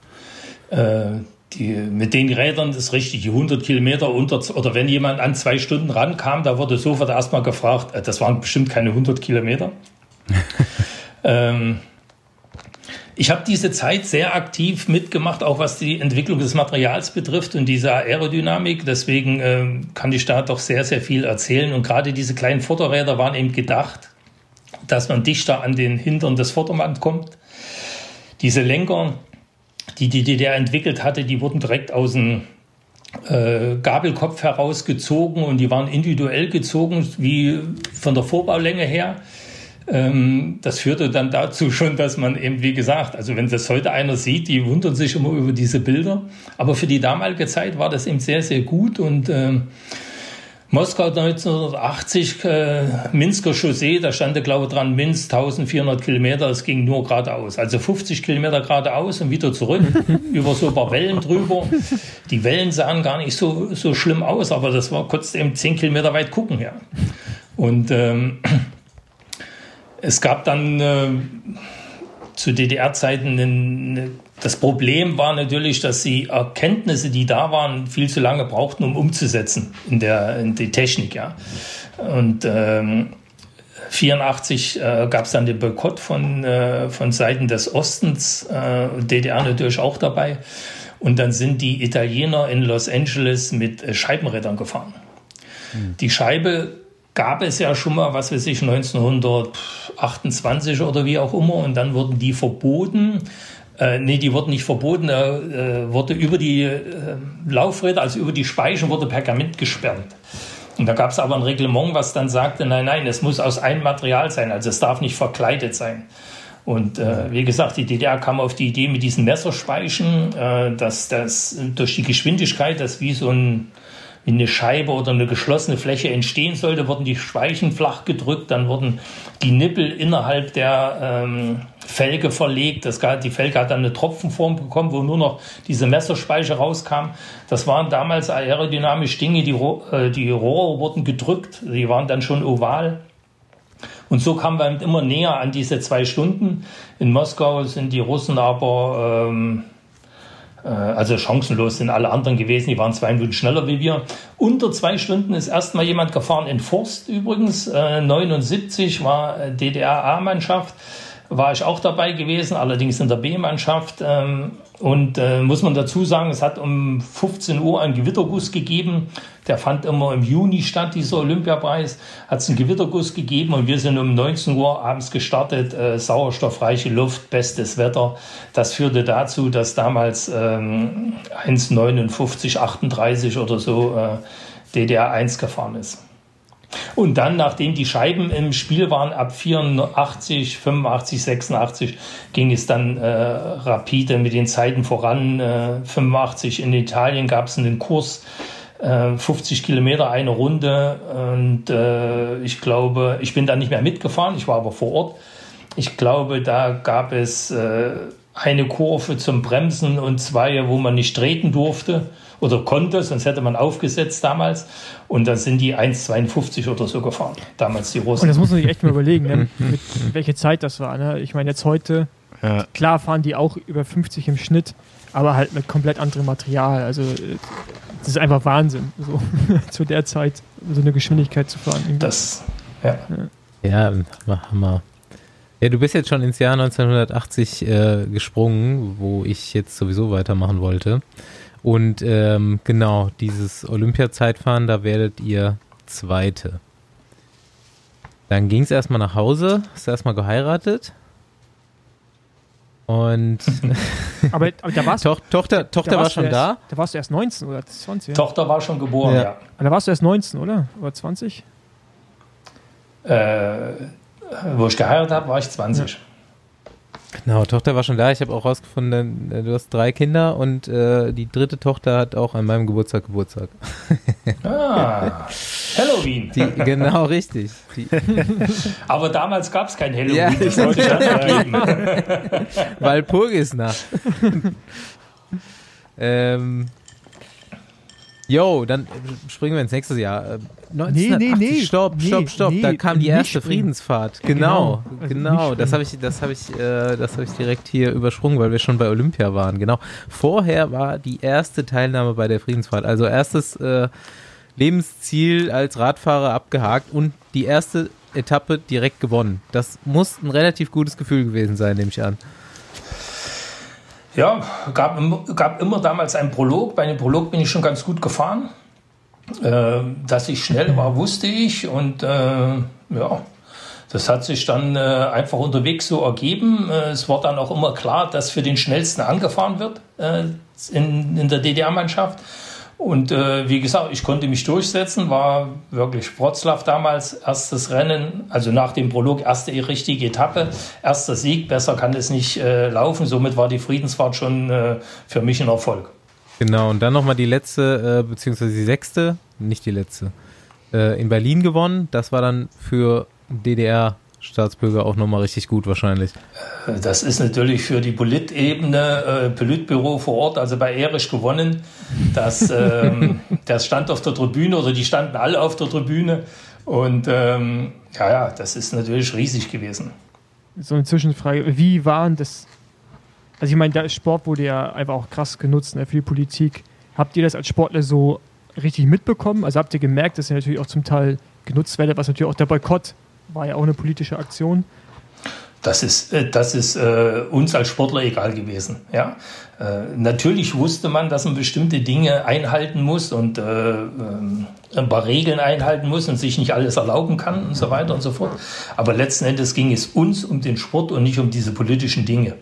Ja, wir mussten natürlich bei Friedensfahrt zur Kranzniederlegung zur, für die Opfer des Faschismus und so weiter.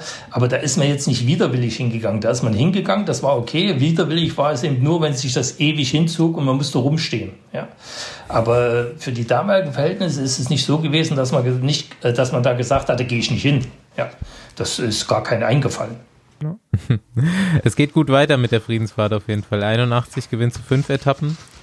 Und ähm, 82 kommt dieser erste Gesamtsieg. Da Im ersten Jahr bist du Dritter geworden im Gesamtklassement. 82 kommt dieser, Aber ja? Ich habe noch was für 80.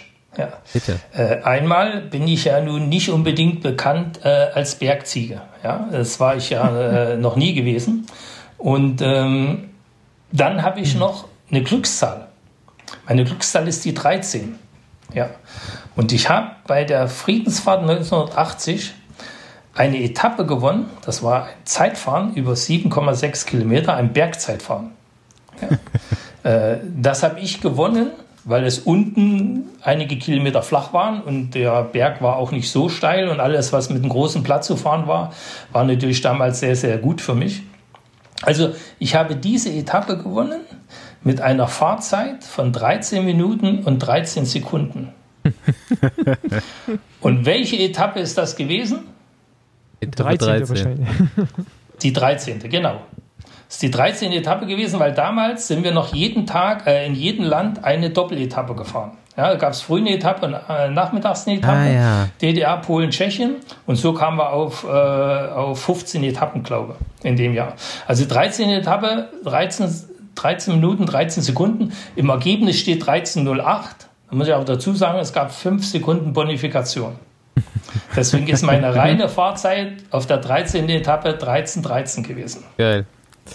Gut, das wollte ich nur so einfügen, weil ich das immer äh, cool finde. Für, dass für ich immer. ein Autokennzeichen 1313 hatte, ja, das konnte ich ja beeinflussen. Ja.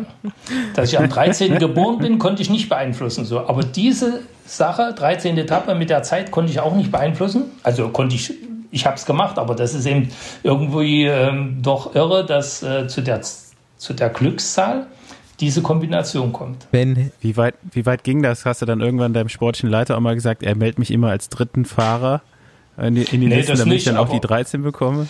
Aber wenn ich eine 13 hatte oder gab, dann habe ich mich natürlich schon darum bemüht, dass ich äh, mit der Nummer 13 fahren darf. Ja. Wenn Hendrik Werner das hört. ja, wir können ja noch mal weitermachen. Wir haben äh, Junioren-WM war mal gewesen, ja, in Wien. Ja. Da äh, habe ich mir der Nummer 13 gefahren. okay, jetzt. Hast du die denn richtig rum drauf gemacht oder falsch rum? Nee, richtig rum. Damals gab es das nicht. Da gab es, glaube ich, direkt eine Strafe oder so. Die wurden alle richtig rum drauf gemacht. So, aus den Jahren danach habe ich nicht mehr so allzu viel aufgeschrieben. Ähm, ich musste dann irgendwann auch ein bisschen einkürzen. Äh, 83 wird dein Sohn geboren, 84 gibt es Olympiaboykott. Äh, zum Olympiaboykott, weil ich habe noch nie mit jemandem gesprochen, äh, der da irgendwie beteiligt, also du warst ja nicht beteiligt, warst ja nicht bei Olympia, aber ähm, wie, wie wurde das kommuniziert? Wie groß war die Enttäuschung? Also ich meine, als Sportler oder Sportlerin hat man jetzt ja nicht so viele Möglichkeiten oder so viele äh, ja, Möglichkeiten teilzunehmen, weil das bei dir jetzt dann viermal war. Ähm, kommt ja auch bei den wenigsten. Nee, nee, ich war dreimal dabei dreimal. gewesen. Ich habe äh, eine, eine Mathe-Schwäche, ja, also ich war 80, 88 und 96 dabei. Ähm, wusste nicht, dass es alle vier Jahre Olympische Spiele gibt. Nein, das ist natürlich ein Scherz. Also 84 Boykott, wir waren zur Friedensfahrt, Einschreibungen, Startnummern abholen und auf dem Rückweg ins Hotel kam die Nachricht, dass äh, die Sowjetunion die Olympischen Spiele boykottiert. Äh, das war ja nur die Sowjetunion, aber jedem von uns war natürlich klar, dass äh, die DDR sich anschließen wird an diesen Boykott. Ja. Und dann sind wir gestartet zur Friedensfahrt. Also mit dem Start oder am Vorabend des Prologes der Friedensfahrt 84 kam die Info, dass es einen Boykott gibt. Hm. Enttäuschung war groß. Gehen wir von aus. Ja, natürlich, Enttäuschung war groß, aber die Friedensfahrt stand äh, vor der Tür, also hat man sich darauf konzentriert. Ja. 86 geht's weiter bei mir. Da äh, habe ich mir was oft, das hat mich komplett äh, aus den Latschen gehauen. 86 Friedenfahrt, vielleicht heißt das schon. Start in Kiew und zwei Wochen vorher ist äh, Tschernobyl hochgegangen da. Zehn Tage. Zehn Tage vorher. Unfassbar. Was wusste man damals mhm. schon davon? Ja, ja, also am 27. Hm, ich weiß es jetzt so genau, weil natürlich alle fünf Jahre irgendwelche Leute recherchieren Und dann mhm. kommen die immer drauf, dass äh, dort eine Friedensfahrt stattgefunden habe und ich gewonnen habe und die rufen mich dann an zu diesem Thema Tschernobyl und so weiter. Äh, 27.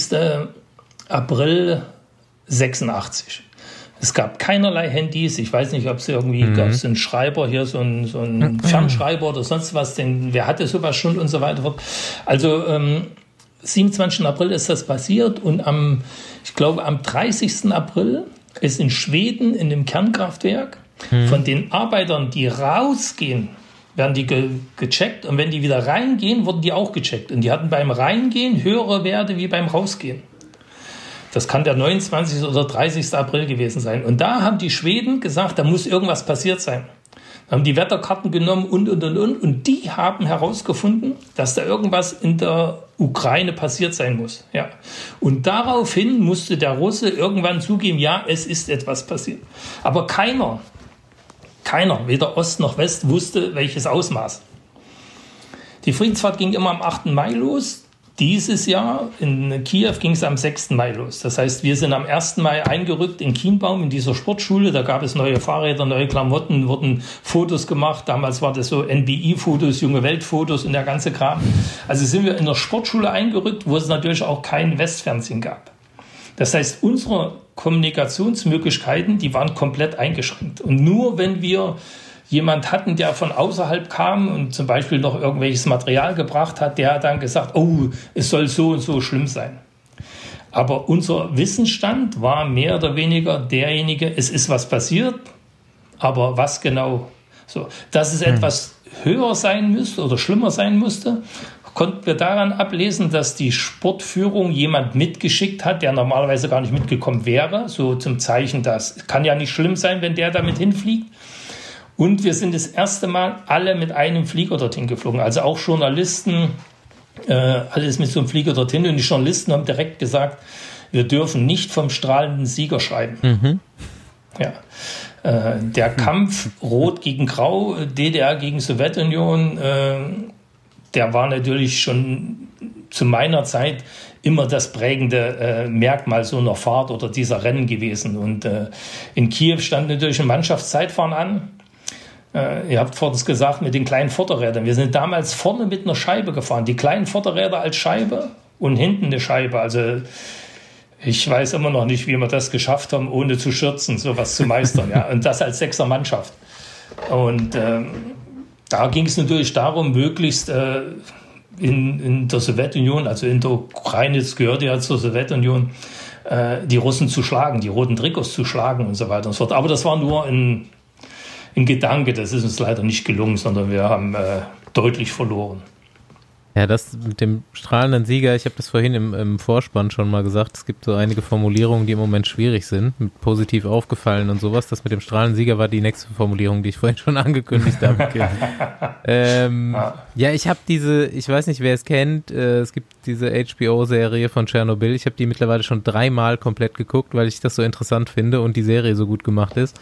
Und ähm, ich ja da auch auf jeden Fall schon auf der Welt war. Und ähm, ich weiß nicht, Paul, erinnerst du dich dran? Wir haben das auf in, in Yorkshire bei der WM. Haben wir das das erste Mal geguckt. Haben wir das zumindest angefangen. Paul war direkt depressiv. Ja, ich fand's. ich find's. Ich, also ich meine, es ist halt nicht weit weg, ne? Und ich finde das so, ich finde das so absurd. Man kann sich heute gar nicht mehr vorstellen, dass irgendwas passiert und man kriegt es nicht mit. Ne? Vielleicht in Nordkorea kann was passieren und man bekommt es nicht mit. Ja? Aber sonst, der Rest der Welt ist ja einfach offen für jeden, so ungefähr.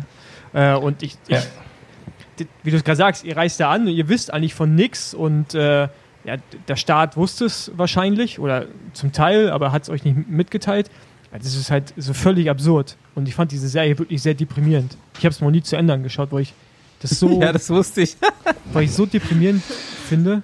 Ähm, also also dieses Versagen. Also wir haben, wir haben dort auch die, äh, die sind mit Geigerzählern durch diese riesen LKW, krass hießen die, sind die da durchgelaufen unter den Radkästen, haben die gemessen und so weiter. Ja, wir hatten Essen, wir hatten Trinken, äh, die die Chaussee, auf der der Zielankunft war, die war zweimal so breit wie in Berlin Ja, ich habe noch nie auf so einer breiten Straße gefahren und so weiter. Und dann kriege ich jetzt im Nachhinein immer die Fragen: Hast du da Frauen oder Kinder gesehen? Ja, ich sage Leute, äh, ich kann euch das nicht sagen. Ich kann nur sagen, für uns war das dort vollkommen normal. Ja, wir haben gegessen, getrunken, wir haben unsere Wettkämpfe gefahren. Es standen Zuschauer am Straßenrand. Ich bin aber noch nie, noch nie bin ich da dort ein Radrennen gefahren. Ich habe überhaupt keinen Vergleich gehabt. Ja. Mhm. Und äh, ich kann immer nur sagen, wir haben am am, äh, am letzten Tag in, in Kiew ähm, sind von uns drei Mann gestürzt. Es hat geregnet, sind von uns drei Mann gestürzt. Am Anfang der Fahrt. Ja, es sind alle zu Ende gefahren. Und keiner hatte irgendwelche Probleme mit den Wunden. Ja. Und äh, natürlich im Nachhinein muss ich sagen, hatten wir wahnsinniges Glück, wie der Wind stande. Ja. Aber wenn in diesem Fahrerfeld irgendein was passiert wäre oder ein Betreuer, auch zu der damaligen Zeit hätte das der Buschfunk über kurz oder lang durchgegeben, ja, dass bei den Ungarn oder bei den Polen oder bei den DDR-Leuten oder wie auch immer, dass da irgendeiner äh, verstorben wäre oder irgendwelche anderen Probleme mhm. hätte aufgrund dessen, dass er jetzt in Kiew gewesen ist. Ja. Aber einmal konnte ich sowieso nicht ändern und zum anderen im Nachhinein kann ich immer nur sagen, äh, wir haben auch nichts gespürt. Aber es ist absurd, oder nicht? Also wenn man nachdenkt. ja, natürlich, für die heutige Zeit ist es gar nicht mehr vorstellbar. So Deswegen muss ich, das, ja. muss ich das ja immer so äh, betonen, dass es 86 ja gar nicht ging. Ja? Also ähm, ein Handy funktionierte nicht, Internet gab es nicht, äh, oder ein Handy gab es nicht, Internet gab es nicht. Also du bist damals irgendwo hingefahren und hast deine... Äh, Befehle oder deine Aufträge empfangen oder du musstest irgendwo hinfahren, wenn du was haben wolltest. Ja? Konntest telefonieren, aber telefonieren nur in der DDR. Also von der DDR in, in Westen zu telefonieren ging zum Beispiel gar nicht. Das ging nur von Ostberlin aus.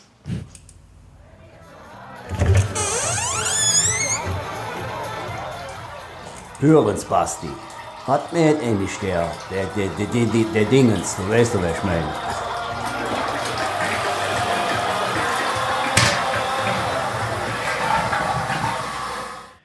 Ja, verrückt. Jetzt kommen wir ins Jahr 87 zur Friedensfahrt und es geht ein neues Kapitel auf. Denn ich habe es schon angekündigt, wir machen jetzt eine kleine äh, Live-Folge. Was macht eigentlich? Du äh, triffst zum ersten Mal, du bist 27 Jahre alt, auf einen, äh, der dich die nächsten Jahre ein bisschen verfolgen wird. Und wenn es im Radsport so eine Rangliste von Spitznamen gibt, finde ich, sollte The Tashkent Terror relativ weit oben stehen. Wer jetzt noch nicht äh, weiß, was Tashkent eigentlich ist, das ist die Hauptstadt von Usbekistan. Und wir reden von äh, Jamodilin Abdushaparov. Und ähm, bevor Olaf jetzt gleich erzählt, wie das damals so war mit ihm, und vielleicht auch, was er heute so macht. Ich weiß, ihr habt noch Kontakt. Äh, erzähle ich ganz kurz. Ich habe es jetzt gar nicht so krass in, in welchen Erfolgen genau aufgearbeitet, sondern erstmal, wie ich zu ihm komme. Denn ich habe Rennradfahren quasi von zwei Polen gelernt. Und da war schon immer so, so dieses, dieser Mythos Abdu Shaparov und wurde als völlig Verrückten dargestellt äh, der seine Sprints absolut Hanebüchen fährt. Und dann gibt es dieses Video, was man auch immer noch heute überall auf YouTube findet, wo er einfach völlig ohne Bedrängnis mit dem Kopf nach unten äh, in die Bande fährt im Sprint mit 60, 70. Und ähm, ja, wie gesagt, ihr trefft da 1987 zum ersten Mal aufeinander und er ist, glaube ich, Profi bis 1997, also dann wird auch Profi nach der Wende und ähm, hat auch alles gewonnen. Also er gewinnt dann auch bei dieser Friedensfahrt-Etappen. Äh, ihr liefert euch Sprintduelle. Er gewinnt im Osten noch einige Rennen, gewinnt Tour de France-Etappen, grünes Trikot, ähm, Giro-Etappen gewonnen, Vuelta-Etappen gewonnen, einige Klassiker gewonnen, äh, unter anderem Gent-Wevelgem bei allen kleinen Rundfahrten irgendwas gewonnen. Also ist schon, ist schon ein guter Sprinter. Ja, ja, sicher. Und, äh, ja, jetzt, äh, wir haben, wie gesagt, letzte Woche schon mal telefoniert und da hast du schon angefangen so mit der Geschichte und ich wusste schon, dann, du hast auf jeden Fall was zu erzählen. Ja, äh, Abdu. Hm. Äh, für mich, ich habe ja sozusagen von den Russen damals drei oder vier Sprintgenerationen überlebt, von Zakredinov angefangen über Rio Sun bis dann ähm, Abdu auftauchte und der natürlich mit seinem entsprechenden Fahrstil. Ja. Er ist sehr klein, kurze Beine und äh, brauchte Platz, wie wenn da so 2,50 Meter Ruderhühne irgendwie äh, Fahrrad versucht, äh, also zu sprinten. Ja. Äh, für mich ging es aber darum, einfach zu sagen, ähm, ihn zu besiegen. Ja? Und ähm, es gab äh, von Anfang an gehörigen sportlichen Respekt äh, von meiner Seite, ich glaube auch von seiner Seite. Und äh, die Duelle liefen natürlich dann darauf hinaus, dass äh, mich die Mannschaft so dorthin bringen muss, dass ich entweder von seinem Hinterrad wegfahren kann oder von vorne äh, den Sprint eröffnen äh, muss. Wobei dann, wenn ich von vorn gefahren bin, meistens äh, Uwe Raab, auch ein sehr, sehr guter Sprinter, ähm, sozusagen, das war unser Zug gewesen, dass äh, wenn äh, Uwe Raab für mich angefahren hat, Molle, dann war es für ihn natürlich auch schwer, noch vorbeizufahren. Ja. Und äh, diese Fahrweise hat mich persönlich gar nicht so sehr behindert. Ich habe immer versucht, wenn ich von hinten kam, Luft zu lassen, nicht Körperkontakt zu suchen. Und äh, war natürlich klar, dass er dann auch schnell mal ähm, äh, Linien sind noch nicht gezogen, auch heutzutage nicht, aber die Fahrlinie zu verlassen, das war bei ihm schon äh, das Normalste. Das zählte gar nicht als Unfairness bei ihm, sondern das gehörte bei seinem Sprint einfach dazu. Und ich habe äh, zu Amateurzeiten es geschafft, mehr zu gewinnen äh, gegen ihn wie, äh, er, wie zu den Profizeiten. Da hat er sicherlich mehr gewonnen wie ich. Wobei natürlich dann die Konkurrenz auch nochmal anders war. Bei den Friedensfahrtetappen lief vieles wirklich nur auf Abdeschoparov Ludwig hinaus. Und es ist auch... Ähm, soll ich sagen, wenn man jetzt, äh, jetzt aktuell in den letzten Jahren oder auch heutzutage noch fragt, äh, DDR-Bürger, Friedensfahrt, wie viele diesen Namen, diesen einfachen Klaus Mayer, ja, Jamolitin Abdushaparov, wie viele diesen Namen sprechen können. Das ist Wahnsinn. Und wieder geschuldet, ich hatte am Anfang das gesagt, 14 Tage lang wurde dann berichtet und natürlich waren, äh, was die Sprintetappen betrifft und wenn es in die Berge ging, gab es ja immer noch das Sprint-Trikots und unterwegs gab es damals drei Zwischensprints und da gab es immer natürlich Duelle Ludwig Abdushaparov. Und so ist der Name einfach hängen geblieben. Für mich war es so gewesen, dass ich gelernt habe, wenn man äh, Sport treibt und gewinnt, dann okay, als Sieger wird einem gratuliert. Wenn man Zweiter oder Dritter wird, dann gratuliert man den Zweiten oder den Ersten natürlich. Ähm, und bei Abdu habe ich das natürlich dann auf die Spitze getrieben. Also wenn ich gewonnen habe, habe ich ihm keine Hand hingereicht. Er musste mir gratulieren. Ja. Und wenn er natürlich gewonnen hat, dann musste ich, also habe ich ihm natürlich auch gratuliert. Das hat mir natürlich nicht gefallen. Aber das führte dazu, dass es damals keinerlei Kommunikation gab. Ja, wir saßen in, in so einem Auto oder in so einem Pferdewagen nach der Siegerehrung. Damals wurden die ersten drei geehrt und so weiter und so fort. Da wurde nicht gesprochen und kein Scherz gemacht. Ja. Später bei den Profis war es natürlich so gewesen, wir haben versucht, uns zu unterhalten. Also er spricht Russisch und Italienisch, das kann ich sowieso nicht. Und äh, haben da auch mal einen Scherz gemacht und uns hinterher wieder ins Zaun gefahren. Also wir waren geprägt von unseren Systemen. Ja. Und bei den Profis hat sich das schon ein bisschen gelockert. Äh, ich habe ihn zu meinem Abschiedsrennen eingeladen, damals im Oktober 96, und er ist auch einer derjenigen gewesen, der sozusagen von der Bar zum Frühstück mit gewechselt ist. Das heißt, es muss ihm gefallen haben. Hatten dann jahrelang keinerlei Kontakt mehr. Und äh, vor, mh, hm, vor drei Jahren über meine Partnerin ist es äh, wieder zustande gekommen, dass sie, sie spricht Italienisch, dass wir Kontakt zu ihm hatten. Und wir haben zusammen seinen 55. Geburtstag gefeiert. Der war in Berlin. Habe ich das richtig in Der Erinnerung? war in Berlin. Ja. Er war vor zwei Jahren auf Rügen mit. Mhm. Ja, da haben wir äh, diese Tour d'Allee ist er mitgefahren und wir planen auch, ihn äh, dieses Jahr in Gera zu dieser Après-Tour einzuladen, die nach der Tour de France stattfinden soll. Und er lebt wo, weißt du das? Er lebt in Italien mhm. und am Gardasee und teilweise in, in Moskau sind seine Eltern. Und äh, ja, so geht es ihm gut. ja, Gardasee ist nicht schlecht auf jeden Fall. ja, aber ja. Äh, gute Geschichte auf jeden Fall. Also, dass sich das jetzt auch hier hinten raus nochmal wieder so ein bisschen zusammenfindet und er dann auch zu deinen Events kommt, äh, finde ich eine gute Nummer. Ich habe ich hab den vorher noch nie gegoogelt. Ne? Ich habe jetzt gerade bei Pro Cycling Stats geschaut. Ja, krass, ja. ey. Der hat Ja, das, äh, also das Punktetrikot bei der, bei der Tour Giro und bei dem Vuelta gewonnen. Mhm. Bei der, bei der mhm. Tour dreimal, ey. Ja, krass. Ja, er hatte jetzt ja, Geburtstag, normalerweise am 29. 28. aber da, hätte er, da wäre er. Ach so. Ja, der hat am 29. Geburtstag, aber den gibt es ja nicht jedes ja. Jahr. Ja, also feiert er am 28. Und da hatte jetzt der äh, Willy Woutley, da hat er jetzt, glaube ich, 120 Fotos von ihm drin.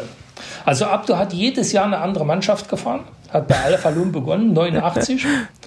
und hat dann über Poldi und Novell und äh, Carrera, was ich, jedes Jahr war der woanders. Ja, stimmt. 91 und 92 war er jeweils bei Carrera Jeans. Auch ein legendäres Trikot. Oh, doch. Ja, zwei Jahre hintereinander. Ja. Aber dann, stimmt, dann Lampre, dann Polti, Novell, Refin, Lotto, Mobistar. Was? Ja. Ja, äh, spannender Typ. Also er ist schon ein verwegener Sprinter gewesen. Damals kam natürlich Cipollini dazu, mhm. der äh, Nelissen. Ähm, meiner einer gibt es auch diesen schweren Sturz bei der Tour de France mit Jalabert. Ähm, die Etappe gewinnt Abdu damals in, nicht Le Havre, wo war das, weiß ich nicht. Also wo ähm, ähm, Laurent Jalabert so schwer gestürzt ist, der ist damals beim, beim Luckrahmen die Gabel am Gabelkopf komplett weggebrochen. Den hat, äh, ich glaube, der hat komplett neues Gebiss gekriegt damals, Jalabert. Hm. Äh, und die Etappe damals, das war natürlich dann, wie gesagt, äh, äh, Cipollini, Abdushaparov, Nelissen, meiner einer, Moncasson, das waren damals diejenigen, die in den Massensprints sich versucht haben.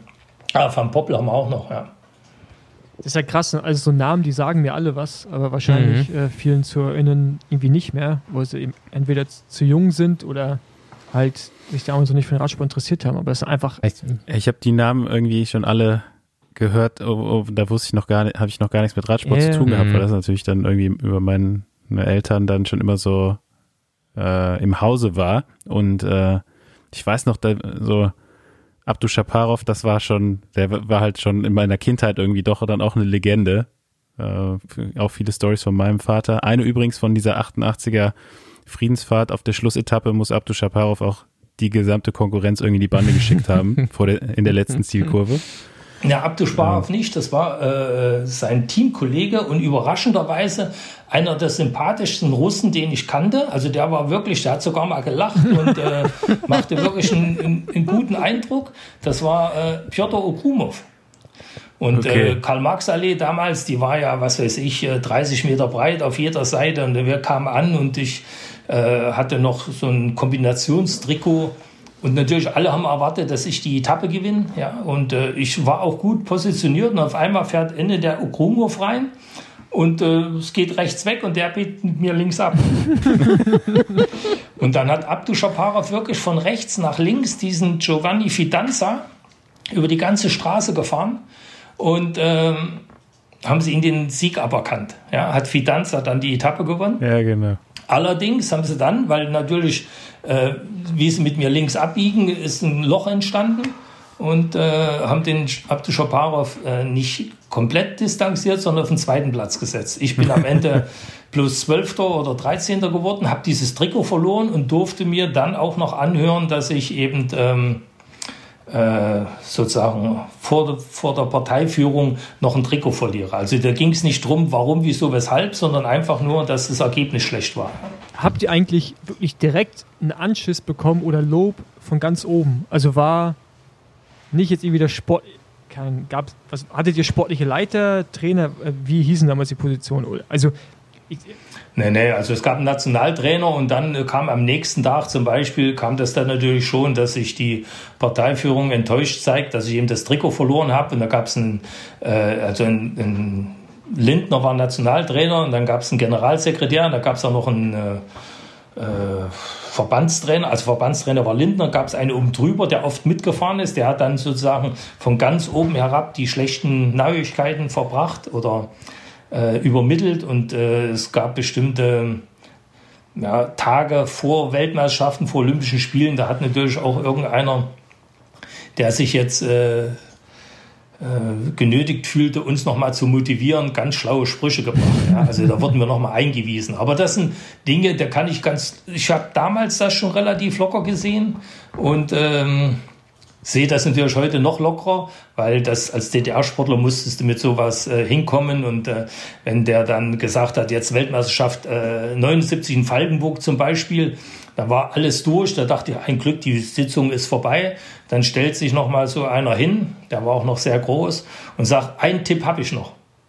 Ja, vorne losfahren und keinen vorbeilassen. Ja, das sind dann die, also das ist jetzt nicht aus dem Radsportverband, das war sozusagen vom Politbüro. Ja. Das war ein ganz großer. Und das sind dann die Tipps, die bleiben natürlich auch hängen, sowas. Ja, ja ich kann es mir bildlich vorstellen gerade. Echt. Ja. Nächste Runde Trainingrunde, gesponsert von Blinkist ist mittlerweile schon Dauergast im Besenwagen. Das liegt nicht an mangelnder Form, sondern am Bildungsauftrag für die Businsassen. Wissen ist wichtig, nützlich und hilft heute zum Beispiel, historische Zusammenhänge besser zu verstehen oder neue Blickwinkel zu erhalten. Mit Blinkist geht das in kürzester Zeit und mit uns geht's für dich auch günstiger. Ist Blinkist jetzt nochmal genau? Du willst dich zu einem Thema informieren oder schnell den Inhalt eines Buches in Erfahrung bringen? Auf Blinkist werden Sachbücher, Ratgeber und bekannte Klassiker zu circa 15-minütigen Essenzen zusammengefasst, den Blinks. Es gibt schon über 3000 davon und jeden Monat kommen 40 Blinks dazu. Als Besenwagenhörer nutzt du Blinkist im Training, auf dem Weg zur Arbeit, im Auto oder im Zug, beim Angeln oder beim Kochen und erhältst vor allem stabile 25% aufs Jahresabo. Die heutige Folge bietet ja Unmengen an Themen, die man nochmal nachrecherchieren könnte. Vom Kalten Krieg über die innerdeutsche Grenze bis zum Mauerfall. Oder mal die Seidenstraße durch Abdus Heimat kennenlernen. Der Blink was wollen die denn hier? Gibt zum Beispiel Einblick in innerdeutsche Geschichten 30 Jahre nach der Wiedervereinigung. Und wenn dich ein Blink mitreißt und du tiefer in die Materie einsteigen willst, kannst du dir die vollen Titel auch als Hörbuch herunterladen. In unserer Aktion auf blinkist.com slash Besenwagen gibt's wie gesagt 25% aufs Jahresabo und du kannst das Ganze sieben Tage lang testen. B-L-I-N-K-I-S-T.com slash Besenwagen.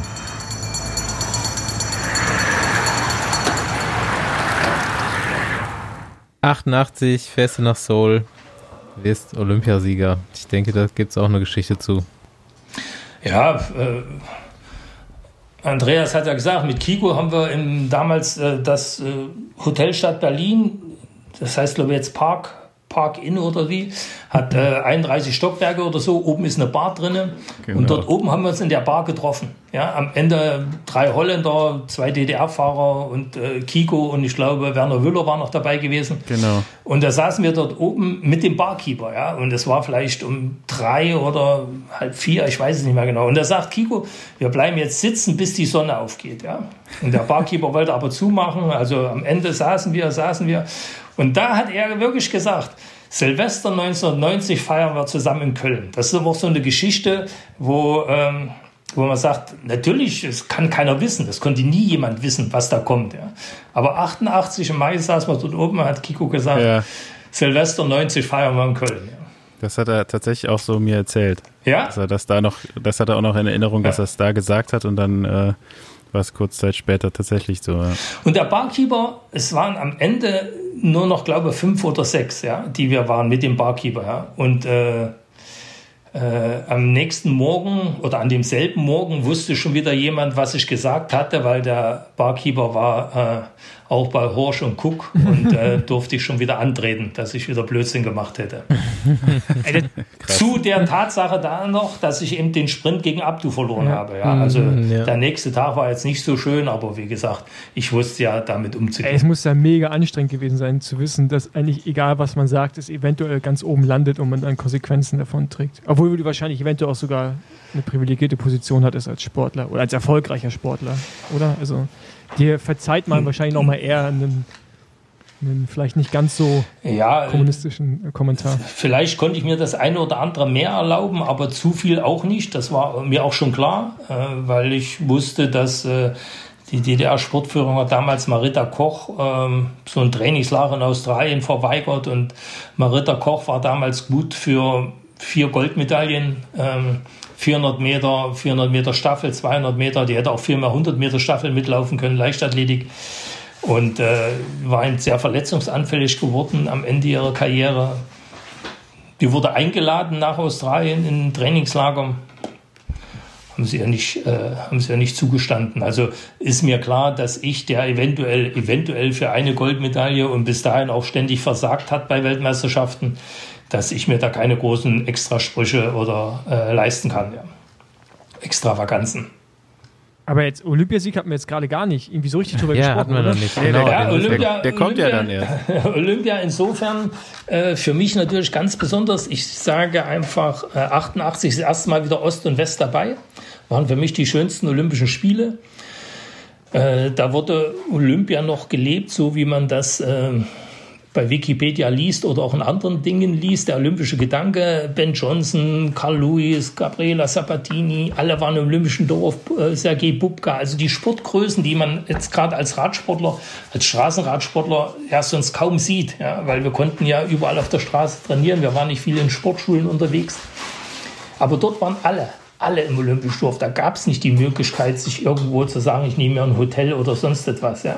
Ich war dann nochmal 96 in Atlanta. Da war das natürlich schon wieder ganz, ganz anders. Jeder, der das Geld hatte, sich leisten konnte, hat außerhalb vom Olympischen Dorf geschlafen, weil die Sicherheitskontrollen, bis man mal ins Dorf reinkommt, das war ja dann auch teilweise nervig. Aber wie gesagt, 88 war alle im Olympischen Dorf und du hast alle sehen können. Und wie gesagt, ich saß eine Stunde beim Essen, dass Gabriela Sabatini äh, endlich kommt. Und ähm, äh, nicht wegen meinem Erfolg jetzt, sondern wie gesagt, die Zeit dort im Dorf und wie die Sportler miteinander umgegangen sind, das war äh, schon beeindruckend. Und die Leichtathleten hatten ein äh, Trainingsarenal, da konntest du einfach hinlaufen. Da hast du Ben Johnson trainieren sehen. Äh, also es war, war einfach cool. Und für mich war es natürlich so, das Besondere war, dass ich im Punktefahren auf der Bahn starten durfte. Das ist äh, für DDR-Verhältnisse was Außergewöhnliches gewesen, dass ich in zwei Sportarten äh, an den Start gegangen bin. Und ich war auch der Meinung, dass wenn ich eine Medaille mache, mache ich die im Punktefahren. Habe am Ende kläglich versagt.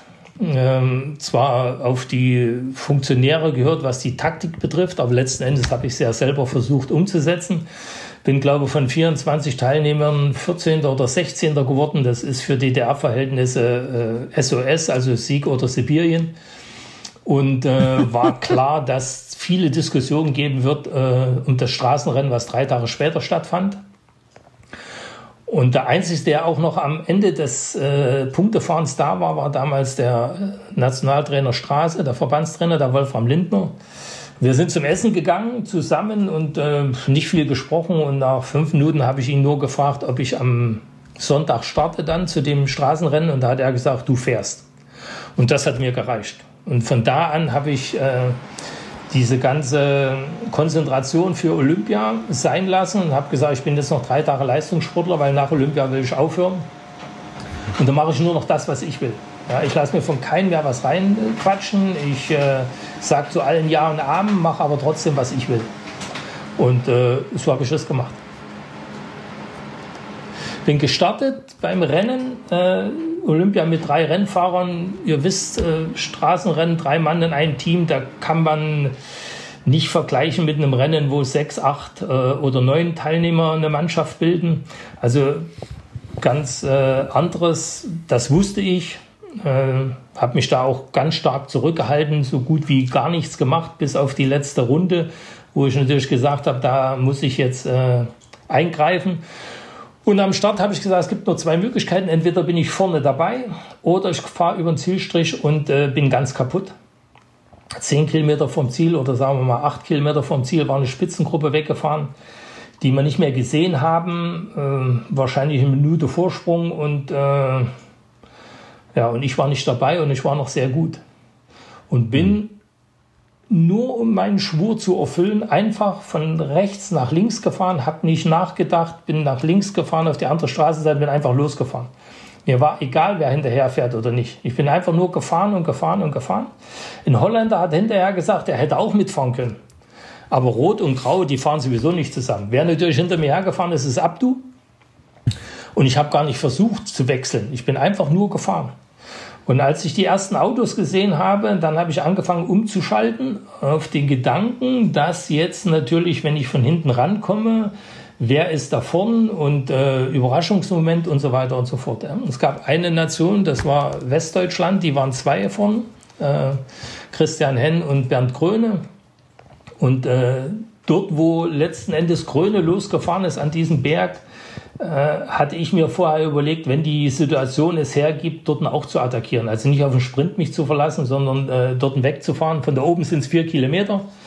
Und äh, die letzten 100 Meter in, das, in die Spitzengruppe hat Abdu geführt. Der hat sich aber hinten hingesetzt als Sprinter und wollte natürlich bloß hinten bleiben. Und ich bin immer weiter durchgefahren und als äh, Bernd Kröne attackiert hat, bin ich direkt mitgefahren. Wir waren auf Top von, der, von dem Anstieg. Von da aus waren es vier Kilometer. Wir kannten uns und äh, es war klar, wenn wir beide äh, die vier Kilometer richtig fahren, dann kann ein Einzelner nicht hinterherkommen. Und da es eine Spitzengruppe war, die äh, mit den verschiedenen Nationalitäten besetzt war, war es natürlich auch klar, dass äh, es da keine Absprachen gibt. Ja. Und äh, ich habe sicherlich auf den letzten vier Kilometern mehr geführt wie, wie Kröne. Aber man muss natürlich auch sagen, dass Gröne im Rennen wesentlich aktiver gewesen ist. Er war, glaube ich, zweimal in Spitzengruppen gewesen. Und das Entscheidendere ist gewesen, er ist genauso schnell gefahren wie ich. Ja, also jetzt plastisch mhm. gesprochen hat er 100 Meter geführt, aber der hat die 100 Meter auch mit 50 gefahren und ich habe vielleicht 400 Meter mit 50 gefahren. Und das ist viel, viel besser, wie wenn er 400 äh, Meter fahren will und er fährt bloß noch 45. Mhm. Ja. Also keinerlei Vorwurf. Ähm, äh, hat alles funktioniert und 1000 Meter vom Ziel, also 10 Kilometer vom Ziel war ich Schütze Arsch im letzten Glied und 1000 Meter vom Ziel war mir klar, wenn er mich nicht umfährt, wäre ich Olympiasieger.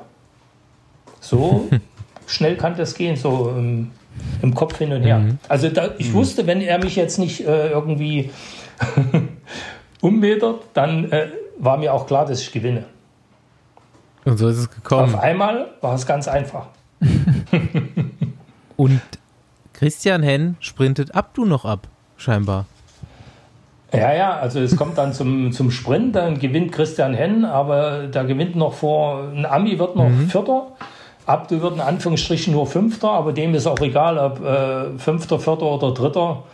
Der wird sich in den Arsch gebissen haben, dass er äh, dort einfach als Sprinter gesagt hat, ich bleibe hinten dran sitzen. Mhm. Und dann bist du doch noch weitergefahren. Nein, das nicht. Dann war klar, dass ich aufhöre. Und äh, es gab dann eine, eine, Schiffsreise, eine Auszeichnungsreise. Ähm, 79, äh, 89 war die WM in Chambéry, sehr bergiger Kurs. Und 80 war die WM in Japan. Aber wie kommst du als DDR-Bürger nach Japan?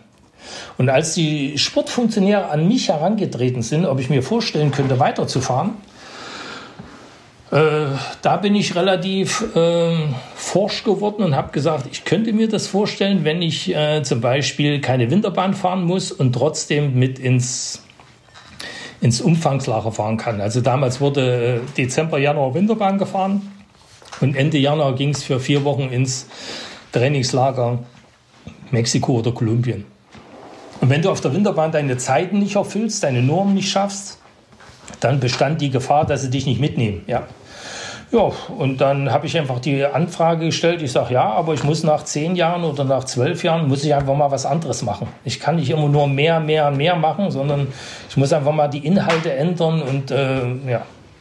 Und das wurde mir dann letzten Endes äh, zugestanden. So bin ich dann voller Tatendrang 89 äh, ins Umfangslager, Trainingslager mitgefahren, damals nach Kolumbien Friedensfahrt gefahren, musste allerdings feststellen, dass ich zwar trainiert habe, aber vom Kopf her fehlten irgendwo beim Training ein paar Prozent. Ich habe zwei Etappen gewonnen, es ging aber nicht so gut und äh, hatte ein bisschen Stress mit ein paar Funktionären und war für mich klar, dass ich äh, nicht nochmal Friedensfahrt fahren werde, sondern dass ich mir da eher was einfallen lasse für, acht, äh, für 90 und hatte natürlich für äh, die Weltmeisterschaften einen persönlichen Startplatz für Chambéry. Also die DDR konnte mit sieben fahren oder sie nehmen, dich, nehmen mich nicht mit und fahren bloß mit sechs.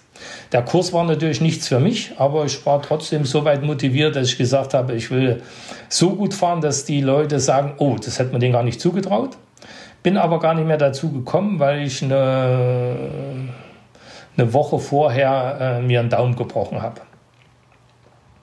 Ja, das war, glaube ich, so. Und konnte den Sieg von Halupchok nur noch äh, als Außenstehender äh, begleiten, be, äh, betrachten. Da war übrigens, ich glaube, Dominik Krieger war Vierter oder Fünfter, ja? als Deutscher, als Westdeutscher. Ja. 89. Da habe ich noch keinen Rand. Noch zu früh für dich. ja. Aber da habe ich jetzt nicht mehr alle Top Ten auf Lager. Aber wie hast du dann als, ich meine, dann irgendwann kam ja der, der Fall der Mauer, wie hast du das als Sportler miterlebt? Ähm, also auch dann dieser Systemwechsel? Also ich. Wir waren in Australien gewesen zu einer Rundfahrt. Bollen Bank Tour. Die müsste aber wieder äh, hier bekannt sein, weil das ist immer. Die, die Westdeutschen waren, glaube ich, da Stammgast gewesen. Das ist, äh, glaube, Ende September oder Anfang Oktober war diese Rundfahrt. Äh, war sehr gut, gutes Wetter, gutes Essen, Barbecue gab es dort immer und so weiter. Und da sind wir diesmal hingefahren, das allererste Mal. Und als wir dort waren, haben uns die Polen erzählt, dass in der DDR was los wäre. Und da hieß es, dass Honecker weg ist. Ja, also der Staatsratsvorsitzende, dass sie den abgesetzt haben oder ja, zurückgetreten ist er nicht, haben sie irgendwie abgesetzt und äh, sind zurückgekommen von Australien und waren auch voller Hoffnung und haben gesagt, wir wollen jetzt so ähnlich wie die Russen, was uns, äh, was wir nicht wussten, was wir nur angenommen haben, ähm, so auch ein bisschen äh, im Westen fahren, Geld verdienen, Geld abgeben, aber auch äh, ein bisschen was Besonderes dafür bekommen. Ja, also vielleicht mal mit der Familie nach Österreich fahren. Ja. Äh, das wurde uns aber erst, äh, also es wurde uns nicht versprochen, aber er wurde gesagt, wir denken drüber nach, haben uns eine Woche später wieder getroffen. Da waren ungefähr acht oder zehn Sportler gewesen, Radsportler dabei. Und äh, der erste Satz war dann, äh, den Körper an den Kapitalismus zu verkaufen, ob wir uns dessen bewusst wären. Das heißt, es war klar, die haben sich null Gedanken gemacht und von da an, das war dann wahrscheinlich, würde ich sagen, um den 20. November herum, Anfang Dezember schon, ist jeder für sich selbst losgelaufen. Das heißt, äh, Raab, Ampler, also Ampler, Uwe Raab, Jan Schur, Mario Kummer, Olaf Ludwig, Thomas Barth, Olaf Jentsch, äh, um irgendwo noch einen Vertrag zu bekommen. Ja, jeder hat die Kontakte, die er hatte oder auch nicht hatte, versucht, da ähm, im Dezember noch einen Vertrag zu bekommen. Kann sich jeder vorstellen, dass alle die Budgets schon voll hatten. Und äh, wir waren aber der Meinung, für die ersten DDR-Profis müsste doch noch irgendetwas gehen. Und äh, ja, wie gesagt, damals ist dann äh, Raab und äh, Ampler ist zu PDM, ich bin zu Panasonic. Kummer und Schur sind zu Chateau Dax, davor Bunyo. Die Mannschaft hat mir gar nichts gesagt. Ja. Ähm, nee, ich, ich, ich wollte gar nicht einhaken. Ich melde mich nur, damit, äh, damit ich gleich was sagen kann. Ja. Ja, ich wollte nur sagen, äh, Mario kommt zu mir und sagt, ich habe einen Vertrag bei Chateau Dax. Das sage ich, bei wem? ja, Chateau Dax. Ich sage, kenne ich nicht. Hm. Aber wie gesagt, Toni Romeo, äh, Gianni Bugno, das waren damals diejenigen, die bei Chateau Dax die Kapitäne waren. Und ich bin als Einzelner zu Panasonic gekommen. Aber gegangen. Aber, und wieder ein Glücksgriff gewesen. Ja, aber äh, Entschuldigung, dass ich, wenn du nicht drüber reden willst, auch noch. Aber dieser Wechsel von von der DDR dann auf einmal in ein, in ein westliches Team, also dieser Strukturwechsel auch. Ich meine, auf einmal bist du ja vom Kommunismus in Kapitalismus, also ja nicht nur, dass du wahrscheinlich Leute nicht mehr fragen musstest, ob du irgendwo hinreisen darfst, sondern halt so, keine Ahnung, der ganze Ablauf muss sich ja für dich geändert haben. Also es ist ja, also ich kann es mir irgendwie gar nicht vorstellen. So ein ganzer Systemwandel halt. Innerhalb des Sports. Ja, ich bin ja schon zehn, äh, zehn, Jahre durch die Welt gereist. Ja, gut, aber ja? du musst es also, ja immer mit Leuten, ähm, also es ist ja nicht so, dass du irgendwie, du konntest ja nicht einfach frei wahrscheinlich entscheiden, jetzt irgendwo hinzureisen, sondern du musstest ja immer fragen.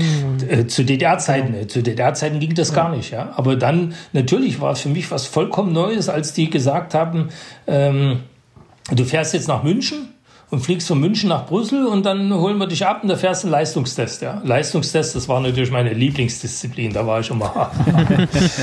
also da war ich schon äh, aufgeregt, muss ich sagen. Also in der DDR bin ich zu einem Stufentest gefahren, zu unserem Leistungstest, da bin ich am Hirn gefahren, ich wusste, was ich wiege und ich wusste, wie lange ich fahre. Ja. Weil ich für mich da äh, nicht die, diese Endzeit das Entscheidende war, sondern diese Lactat 3. Ja.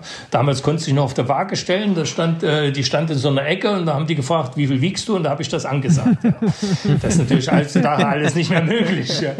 Deswegen sage ich immer, wenn ich zum Stufentest gefahren bin, dann wusste ich schon, äh, Äh, die zwei Dinge wusste ich, ja, wie lange ich diesen Stufentest fahre und wie lange ich äh, oder was ich wiege. Und dort bin ich natürlich hingefahren und da äh, war ich schon, äh, schon aufgeregt, das ist vollkommen klar.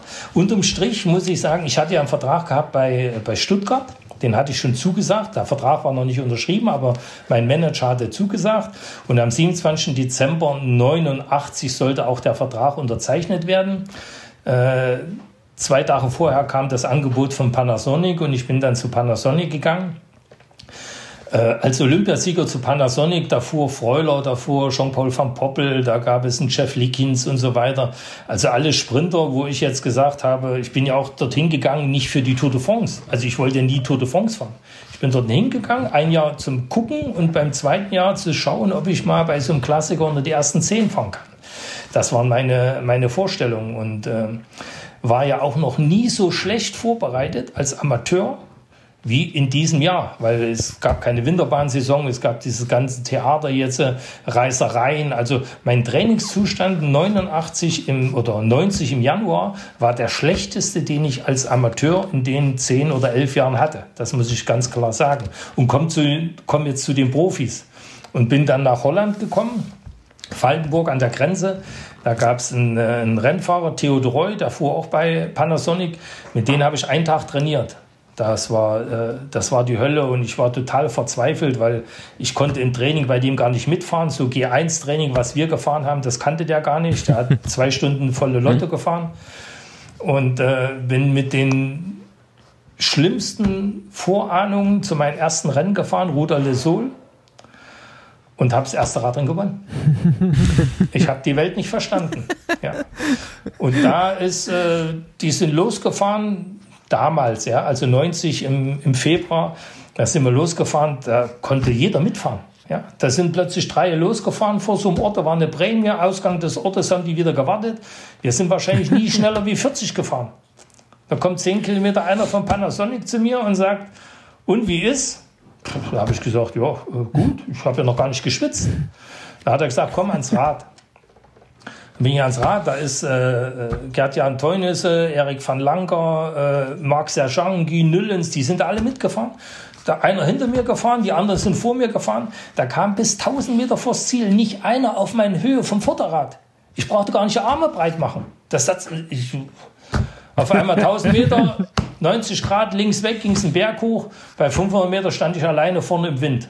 Wusste ich nicht, was ich machen sollte. Ja, aber die haben sich natürlich jetzt äh, 10 oder 15 Kilometer das Weiß in die Augen gefahren. Das war für mich ja schon Verpflichtung genug. Und dann bin ich einfach von vorne losgefahren und habe mit 213 Puls die Etappe vor Uwe gewonnen.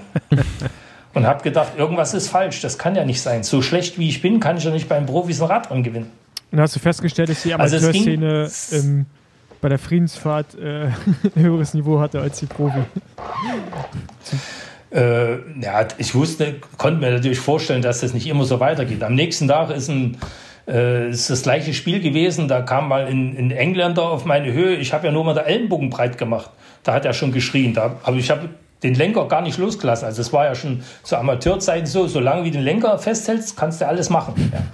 Aber ähm, habe auch die zweite Etappe gewonnen. Ich habe von den vier Etappen drei gewonnen, einen war Zweiter geworden. Also ein Auftakt, wo ich gedacht habe, das kann alles nicht sein. Der Übergang ging sehr, sehr gut. Ja, wie gesagt, das war mein erstes Rennen. Zweite in Belgien habe ich ein Radrennen gefahren. Da haben sie für mich angefahren. Da bin ich am Ende nur Vierter geworden, habe mich bei der Mannschaft entschuldigt.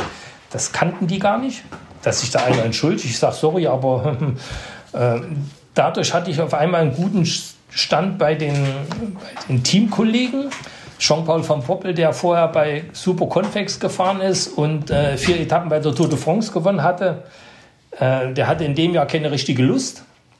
Der hat die Leute fahren lassen und hat dann gesagt, auch bei 1000 Meter auch heute doch nicht. Und so kam ich äh, mit Urs Freuler, hatte ich einen sehr guten äh, Zimmerpartner, der mir auch sehr, sehr viel gelernt hat, was äh, bei den Profis wichtig ist und so weiter habe bei äh, Sizilien-Rundfahrt noch eine Etappe gewonnen gegen Buffy und Bontempi und so weiter. Also Bild-Zeitung hat mhm. geschrieben, Favorit für Mailand Sanremo. Ja. Äh, wobei natürlich klar war, dass das alles nicht so weitergehen kann, aber es war ein beeindruckender Start und ähm, Mailand San Remo bin ich gar nicht gefahren und der Peter Post, das ist natürlich jetzt in Holland so ein kleiner Heiliger gewesen und die Holländer sind in Ehrfurcht äh, versunken, wenn der den Raum betrat. Der hat mich nach Hause geschickt von Holland, einfach hat gesagt, du fährst jetzt zehn Tage nach Hause und machst gar nichts. Äh, ist, ich habe noch mal zu DDR-Zeiten, als Amateur habe ich mal zehn Tage Urlaub gekriegt. Da kommt er und sagt, fahr nach Hause und mach mal zehn Tage gar nichts. Und da habe ich natürlich gedacht, so geht es nicht. Also ich habe dann immer versucht, wo ich mir sicher war, dass es einigermaßen funktioniert. Ich sage jetzt mal so 70 Prozent DDR-Training versucht zu kombinieren mit dem, was ich jetzt bei den Profis gehört habe oder schon gespürt habe, um das zu kombinieren. Ja, ich konnte natürlich nicht mal meine mhm. Trainingsblöcke fahren, weil wenn Radrennen ist, ist Radrennen. Aber ich bin natürlich äh, ähm, von Anfang an sehr gut gefahren und hatte auch einen guten, äh, einen guten Stand in der Mannschaft. Und das hängt, glaube ich, auch mit der ganzen, muss ich so sagen, Erziehung zusammen. Also ich bin jetzt zum Radrennen gekommen. Es gab ja damals bloß zwei Räder, ein Trainingsrad und ein Wettkampfrad. Ich bin mit dem Trainingsrad gekommen. Wenn ich das nicht geputzt hatte, habe ich dem Mechaniker was gegeben, dass das macht und habe gesagt, sorry, ich bin nicht dazugekommen da, ich weiß nicht, wie das heutzutage ist, aber es gab dann danach Zeiten, wo einer, der Profi geworden ist, gedacht hat, er muss gar nichts mehr tun, nicht mal richtig trainieren und Fahrrad putzen und sowas erst recht nicht. Also auch da äh, in diesem ganzen Umgang waren wir Panasonic, die drei Jahre, die ich dort war, ein äh, sehr, sehr gutes Team. Vom Busfahrer gab es nicht, aber die Mechaniker, die Masseure, äh, das Ganze drumherum, es gab einen Fanclub. Es war eine geile Zeit. Und geile Trikots. Mhm. Äh, das auch noch, die waren ja nicht unbedingt äh, zeitgemäß. Das war die Zeit, wo alles so bunt wurde und so weiter. Aber diese Farben, die konntest du sehr weit gut sehen. Es gab ja noch keinen Funk. Das heißt, du eine Kurve war, hast eine Spitzengruppe gesehen, hast du sofort gesehen, ob wir einen dabei haben oder nicht. Also es hatte schon Vorteile und wie gesagt, mit Ekimov, der da dazu kam und äh, Fondrest, also war schon eine coole Sache. Ja, du gewinnst auch direkt eine Tour de France-Etappe in dem ersten Jahr, oder? Und grüne Trikot. Und grünes Trikot, ja. Äh, und grünes Trikot. Ich bin in Amerika gewesen. Tour de Trump beim Sportsfreund Tram ah, ist auch ja, so eine dieses, Geschichte. Dieses äh, Foto, wo er das Rad hochhält, gibt's äh, ja immer mal wieder. Äh, wir sind zur Totramp gefahren und es gab Mannschaftszeitfahren und der Peter Post, der hat eben nun wirklich ein Fable für dieses Mannschaftszeitfahren und hat äh, die Meinung einfach, dass das Mannschaftszeitfahren die beste Mannschaft, die holländische Mannschaft, äh, die beste holländische Mannschaft ist Panasonic, das ist ganz klar. Und wenn einer das Zeitfahren gewinnt bei der Tour de France, dann muss das Panasonic sein. Und in Amerika sind wir nicht so gut gefahren und diejenigen, die die Mannschaft nach Hause gefahren hat, war Ekimov und ich. Und auf dem Rückflug kam der äh, Post, äh, hat mich in die erste Klasse rufen lassen, saß ich neben ihm, haben wir ein bisschen erzählt und dann sagte er, ob ich Lust hätte, eine Woche Tour de France zu fahren. Ich, der gar keine Tour de France fahren wollte. Ich habe mich ja nie mit Tour de France beschäftigt. Und da hat er gesagt, eine Woche und er erwartet von mir beim Mannschaftszeitfahren so eine Leistung wie vor drei Tagen. Ja, also bei diesem Zeitfahren dort. Da habe ich gedacht, ja cool, eine Woche Tour de France, besser kann es doch gar nicht sein. Also eine Woche Tour de France, dieses Mannschaftszeitfahren ist das Wichtigste und nach einer Woche kann ich aussteigen, bevor es in die Berge geht. Ja. Und so bin ich zur Tour de France gekommen. Futuroskop, Auftakt, Zeitfahren, Mannschaftszeitfahren haben wir gewonnen. Sicherlich habe ich da auch einen, einen äh, ja, doch einen guten einen guten Anteil mit dazu äh, beigetragen, dass wir eben gewonnen haben. Damit war das schon mal alles klar. Äh, dann war Saint-Monge Michel, da bin ich Dritter geworden, war aber bei, was weiß ich, bei 600 Meter vorne als Führender. Äh, auf dem Windkante oder wie auch immer, Teuniso, Steven Rooks und Gerd-Jan Teuniso, unsere Kapitäne für die Gesamtwertung, die waren da schon raus. Ähm, Eddie Blankert ist ausgestiegen und äh, ich hatte das grüne Trikot kam die erste Bergetappe, dann haben sie gesagt, ja, im grünen Trikot kannst du nicht aussteigen. ja. Der Klassiker. Kam zweiter Tag, ging Alpes hoch und da habe ich, äh, da bin ich gestorben. Also Alpes, den Tag bin ich bestimmt ein Jahr gealtert. Ja. Also ich bin unten rangekommen als Holländer am Berg der Holländer und war klar, ich schaffe die Zeit nicht. Ja die Karenzzeit schaffe ich nicht. Und da habe ich mir gesagt, ich fahre jetzt, ich fahre jetzt hier hoch. Ich steige nicht ab. Und für mich waren diese 14 Kilometer von unten bis hoch mindestens 25 Prozent und gleichmäßig steil. Also das ist unglaublich gewesen. Ich bin, glaube ich, mit äh, 37 Sekunden vor der Karenzzeit reingekommen und habe das grüne Trikot behalten.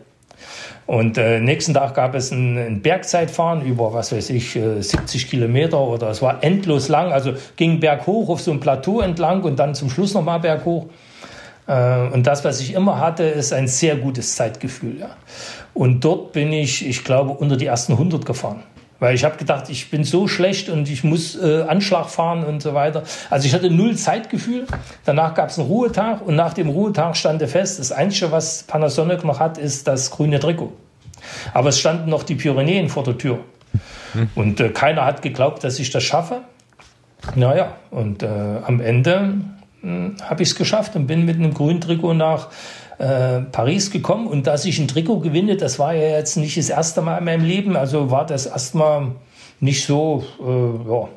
Also die Bedeutung habe ich hinterher erst äh, mit den ganzen äh, Glückwünschen und das, was alles gesagt wurde, dann ähm, erfasst, ja, weil ich ja nie mhm. gedacht habe, dass ich Paris erreiche. Ja, die haben damals gesagt, äh, da gab es zwei Franzosen und die anderen Rennfahrer haben gesagt, wenn du nach Paris reinkommst und du siehst den Eiffelturm, ja, und das ganze Feld singt, oh, Champs-Élysées. Ne, ne, ne, ne.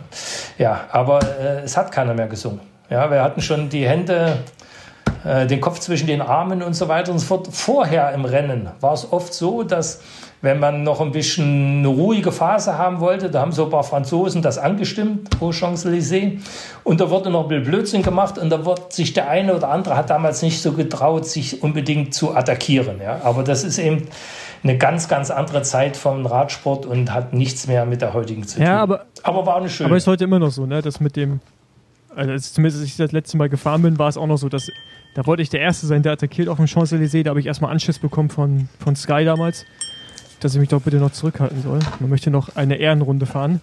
Ähm, aber seid ihr damals dann auch schon mehrere Runden gefahren? Nee. Wir sind, äh, glaube vier gefahren. Ich glaube, das erste Mal sind wir vier gefahren. Ich weiß nicht mehr genau. Ähm, aber es hieß eben so, das ist ja sowieso die letzte Etappe.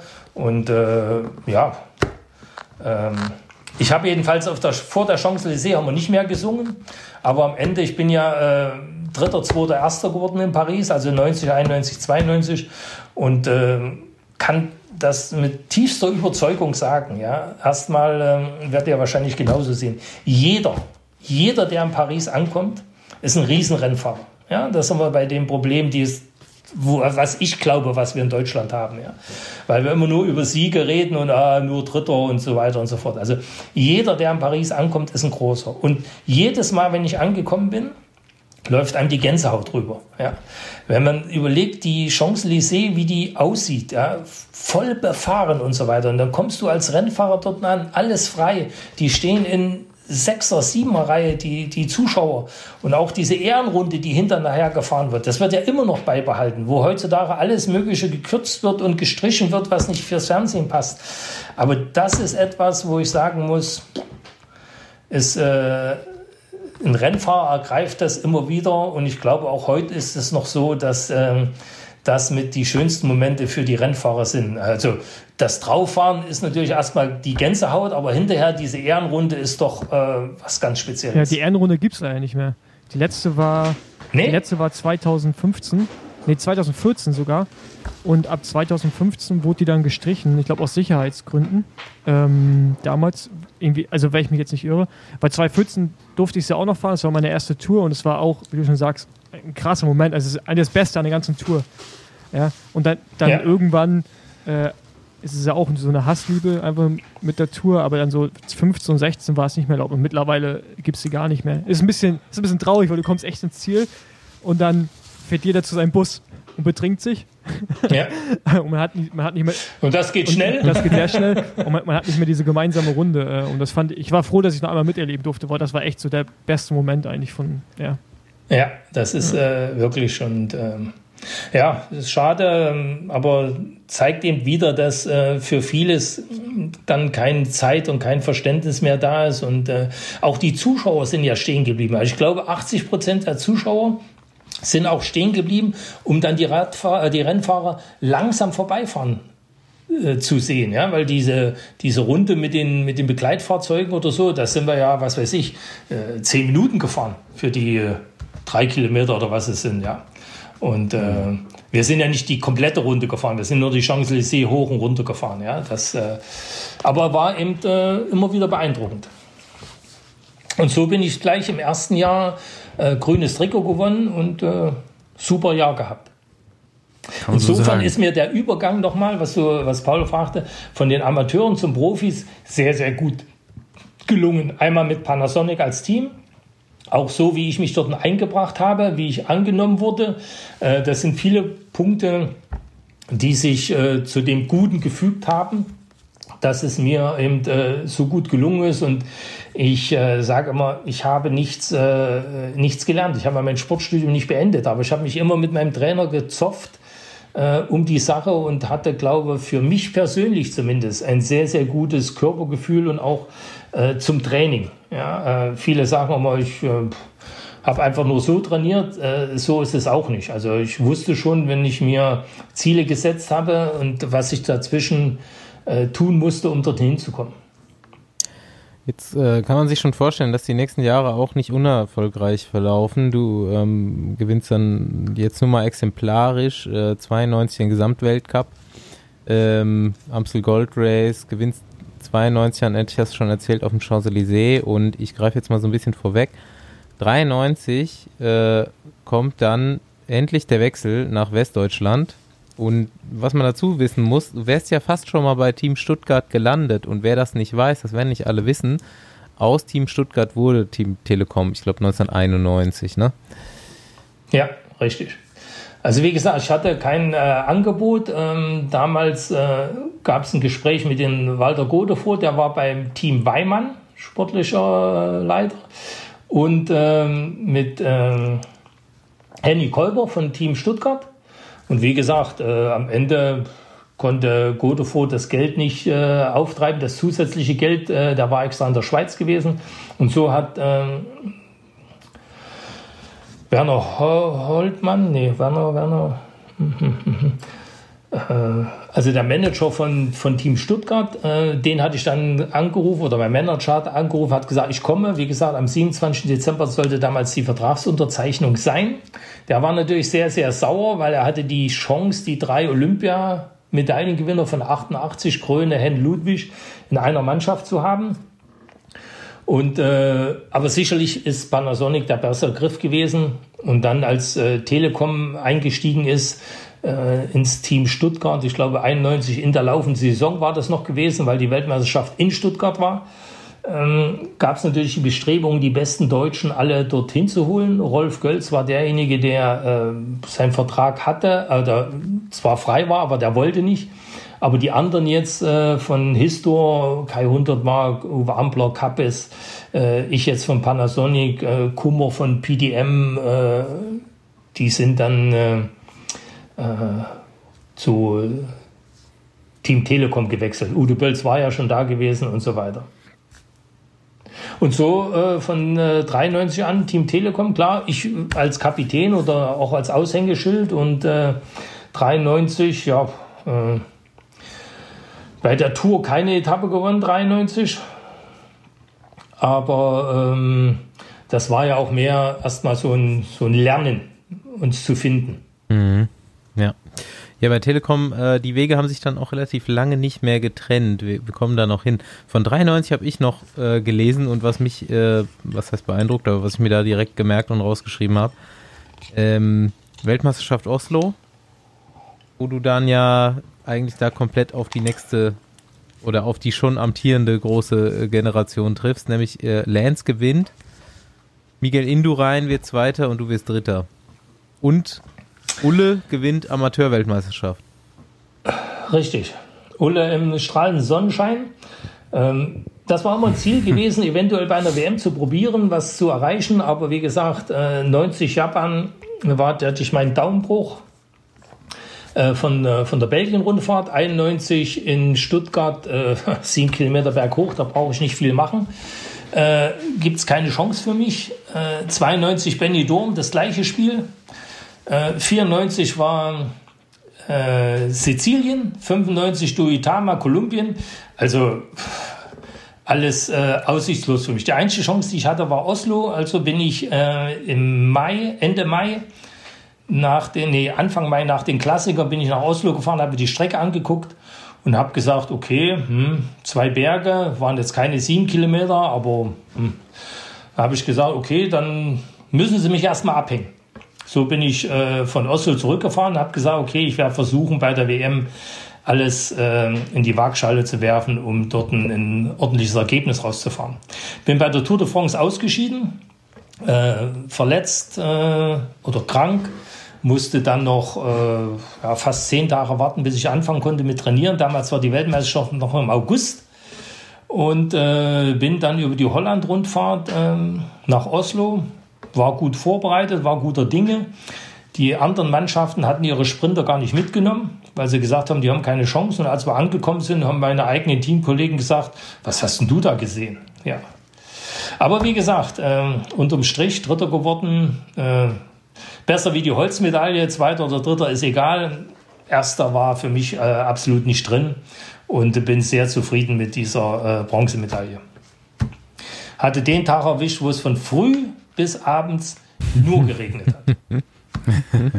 Und wie gesagt, Ulle hat am Vortag gewonnen bei strahlendem Sonnenschein. War, war, war die schon Teamkollegen? Nee, Quatsch, ist ja Amateurweltmeisterschaft. Also dann im nächsten, Amateurweltmeister im nächsten Jahr ja. oder im hm. übernächsten hm. Jahr zu Telekom? Na, er ist ein Jahr noch Amateur geblieben. Mhm. 95 kam er zum Team und äh, 95, 96 sind wir auch noch zusammengefahren. Mhm. Was ist so im äh, Telekom-Trikot als Fahrer noch deine, äh, deine erste Erinnerung oder deine größte? An das Trikot äh, Auweia. Wie kann ich jetzt mit so einem Magenta, äh, mit so rosa, ich habe ja damals rosa mhm. gesagt, musste ich mich natürlich sofort korrigieren als Mann mit einem rosa Trikot. Ach du Scheiße, ja. Ähm, aber das ist ja nur äh, das Trikot jetzt erstmal gesehen. Ansonsten waren wir natürlich viele Rennfahrer, die wir kannten, also aus DDR-Zeiten, aber auch jetzt mit Udo Bölz, Christian Herrn und so weiter waren wir ja ähm, uns nicht mehr fremd, war eine, eine gute Zeit. Allgemein ist das natürlich überhaupt nicht mehr zu vergleichen mit heute, weil äh, wenn ich jetzt sage Tour de France, ähm, nach dem Abendbrotessen saßen wir irgendwie am Pool, da saßen die fünf, sechs Journalisten mit drumherum, die, die damals da waren. Also das war auch noch eine entspannte Zeit, was die mediale Betreuung betrifft. Und äh, es ging natürlich immer darum, möglichst irgendwo eine Etappe zu gewinnen. Ja? Ob das jetzt äh, ein Klassiker war oder äh, bei den Etappen, Udo hat dann beim Giroman eine Riesennummer gefahren, äh, hat dann eine Etappe gewonnen. Das waren für uns damals schon die großen Erfolge. Ja. Sicherlich ist dieser Sieg am Henninger noch äh, was Besonderes, weil damals wollte Telekom, glaube ich, das Engagement einstellen. Ja. Mhm. Aber nachdem ich 94 Henninger gewonnen hatte, dann ähm, äh, war es schwer, äh, gegenüber der Öffentlichkeit zu erklären, die sind ja erfolglos. Ja. Nochmal kurz zu dem Rosa zurück, da hast du dich ja dann doch relativ gut dran gewöhnt. Ich habe nämlich auch äh, letzte Woche noch mit der Heide Saal telefoniert, von der soll ich dich lieb grüßen. Und Danke, ähm, ja. habe von der direkt mal ein paar Fotos bekommen von dir mit einer rosa Perücke auf. Ah, natürlich. natürlich. Aber da waren wir nicht mehr Rennfahrer gewesen. Nee. Da waren wir für die Betreuung von VIP-Gästen zuständig und mussten auch mal einen Spaß machen. Ja. Aber da bin ich natürlich gerne dabei bei sowas. Der Karneval in Köln muss auch gut gewesen sein, meinte sie. ja. Ist immer gut. Mhm. Ja, aber die, du hast gerade schon mal so angedeutet, die ersten äh, Jahre vom Team Telekom dann, äh, die waren ja gar nicht so rosig. Also das fing ja dann, das war ja eigentlich dann das Ende der 90er Jahre, wo das so riesengroß wurde, oder sagen wir mal mit dem, mit dem Toursieg von Ulrich dann letztendlich. Aber äh, es war auch immer eine Zeit lang so, da war das, die, die Zukunft des Teams zumindest sehr unsicher. Und das war ja dann eigentlich auch noch so deine, deine Hauptzeit in dem Team. Ja, wie gesagt, es gab dann immer äh, am 30. April eine Pressekonferenz, wo das Engagement äh, von der Telekom, also vom Sponsor, bekannt gegeben wurde, es geht weiter oder nicht. Ja, es ging mhm. damals immer weiter. Also 91 ging es weiter, 92, 93, 94 ging es nicht weiter. Also es wurde an der Pressekonferenz nicht bestätigt. Am nächsten Tag habe ich nur wieder die Bergziege, ja, habe ich nur wieder äh, Henninger Turm gewonnen, was äh, viele auch nicht für möglich hielten. Aber äh, ja, wie gesagt, und das war sicherlich ein äh, Grund, dass Telekom nicht gesagt hat, wir äh, steigen aus. Wir sind 95 vollkommen zu Unrecht nicht eingeladen worden zur, zur Tour de France. Äh, also sportlich ist das absolut nicht zu begründen gewesen. Also wir sind jetzt nicht die Top 10 gewesen, aber wir waren, damals wurden ja 22 Mannschaften nominiert und die 23 mhm. und die 24 als Reserve. Ja. Und wir waren auch nicht 23 und 24. Ja, also da ist irgendetwas gewesen, was sie nicht wollten. Aber Godefroth ist dann einfach nach Paris gefahren, hat sich mit, ähm, äh, fällt mir jetzt nicht ein, wen, wen er sich da getroffen hat, und am Ende sind wir in so einer Mixmannschaft gestartet mit ZG Mobili. Wir waren, äh, wir waren sechs, die waren drei. Und äh, Erik hat äh, zwei Etappen gewonnen. Den ersten Etappensieg habe ich noch äh, mit vorbereitet und dann bin ich irgendwo aus der Karenzzeit geflogen. Ja, dann hat er, glaube ich, noch Bordeaux gewonnen in dem Jahr, also mit zwei Etappen bei der Tour. Äh, war natürlich für, für T-Mobile oder für Telekom, sorry, für Telekom äh, mhm. gigantisch. Und dann wurde äh, Ries in die Mannschaft geholt. Ja. Ich wollte gerade sagen, eben, im, im nächsten Jahr gewinnt äh, er ja. Wir haben Pressekonferenz gemacht äh, damals und dann kam Piano und hat einfach gesagt, er will die Tour gewinnen. Das war für die deutschen Journalisten ein Schock, dass einer kommt und sagt einfach, ich will die Tour de France gewinnen. Also, also ihm haben wir es zu verdanken, dass es bei uns nur der Sieg zählt.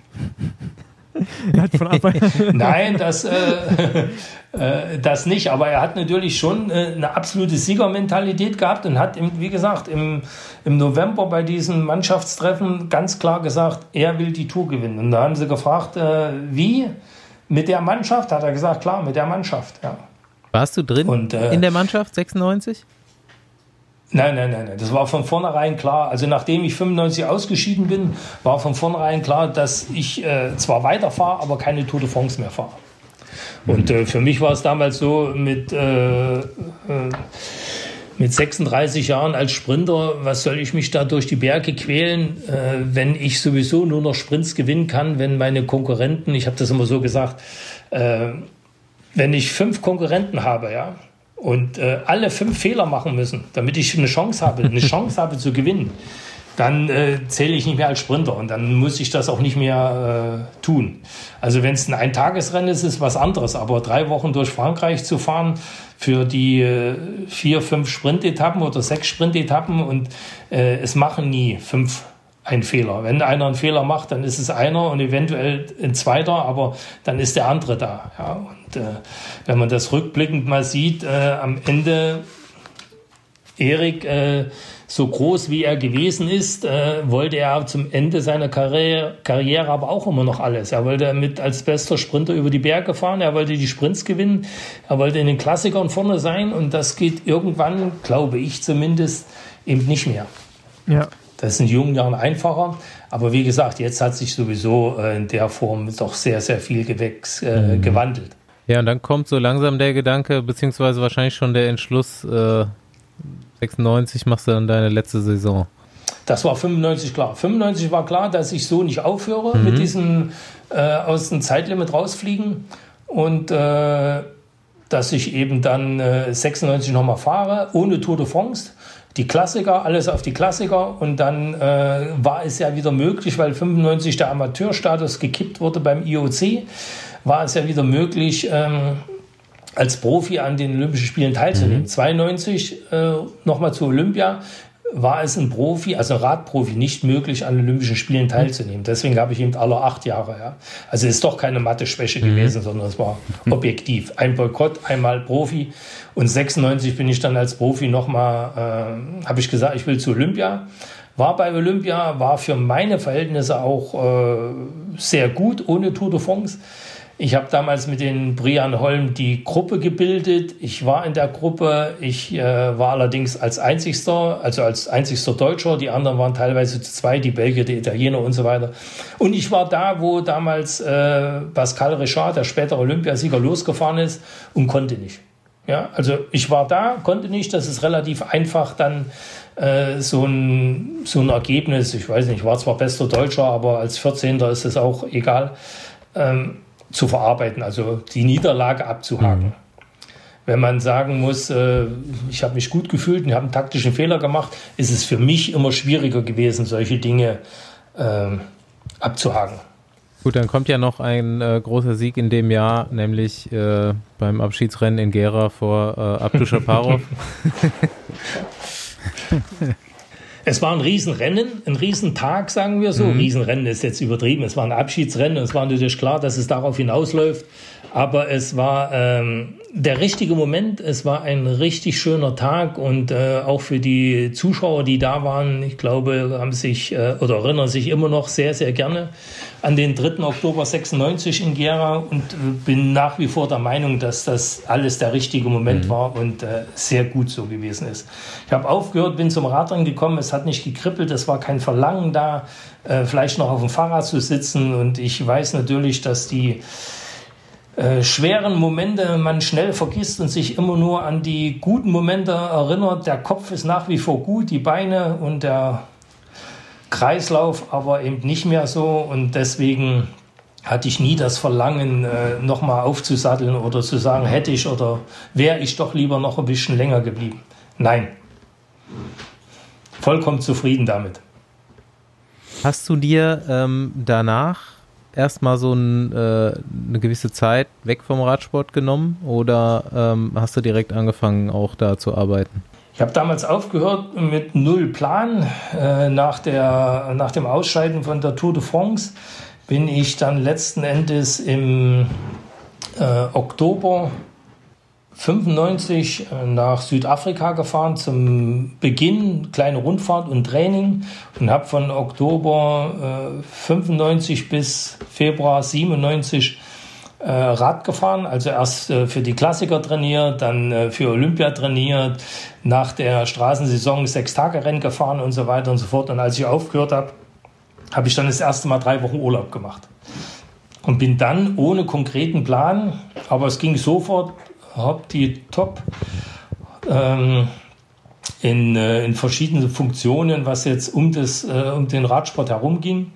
Und äh, ja, war keine, keine Langeweile, bis dann äh, wieder Telekom auftauchte und äh, für VIP-Betreuung und später als Pressesprecher und so weiter ich äh, involviert war wieder im Radsport. Also war wieder ganz nah dran.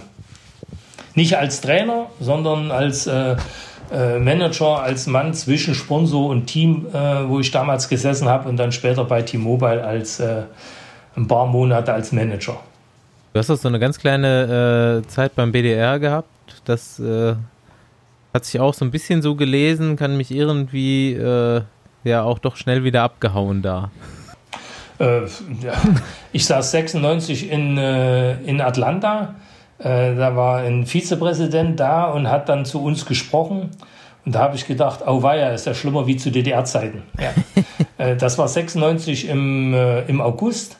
97 äh, im März bin ich Vizepräsident geworden. Also da muss ja dazwischen irgendetwas passiert sein. Und damals wurden der Profiverband, der Amateurverband zusammengelegt. Der Manfred Böhmer, der Präsident bei den Profis war, den ich auch äh, soweit ganz gut kannte, der hat mir einen Vorschlag gemacht und hat einfach gesagt, äh, also der hat eine Vision gehabt und hat gesagt, er will da was verändern und er braucht mich und so weiter und so fort. Und äh, äh, er hilft mir auch. Und ich habe gesagt, nee, und ich brauche noch Zeit und so weiter. Aber der hat gesagt, nee, nee, so geht es nicht. Er braucht mich jetzt. Wenn er jetzt einen anderen Vizepräsident kriegt, weiß er den nicht, weiß er nicht, wie er den in vier Jahren wieder loswerden soll. Das war letzten Endes der entscheidende Satz, dass ich dann gesagt habe, okay, ich mache das. So bin ich Vizepräsident geworden. Und äh, die Zeit äh, war jetzt nicht unbedingt äh, schlecht oder nicht erfolgreich gewesen, zumindest was die Weltmeisterschaften betrifft. Äh, von 97 bis 2001 äh, habe ich dann die Nationalmannschaft betreut und war eben im Verband für die Vertragssportler zuständig. Ähm, ja, ich muss hier nochmal ganz kurz den äh, einen der besten Vizepräsidenten grüßen, die der BDR je gesehen hat, äh, nach dir.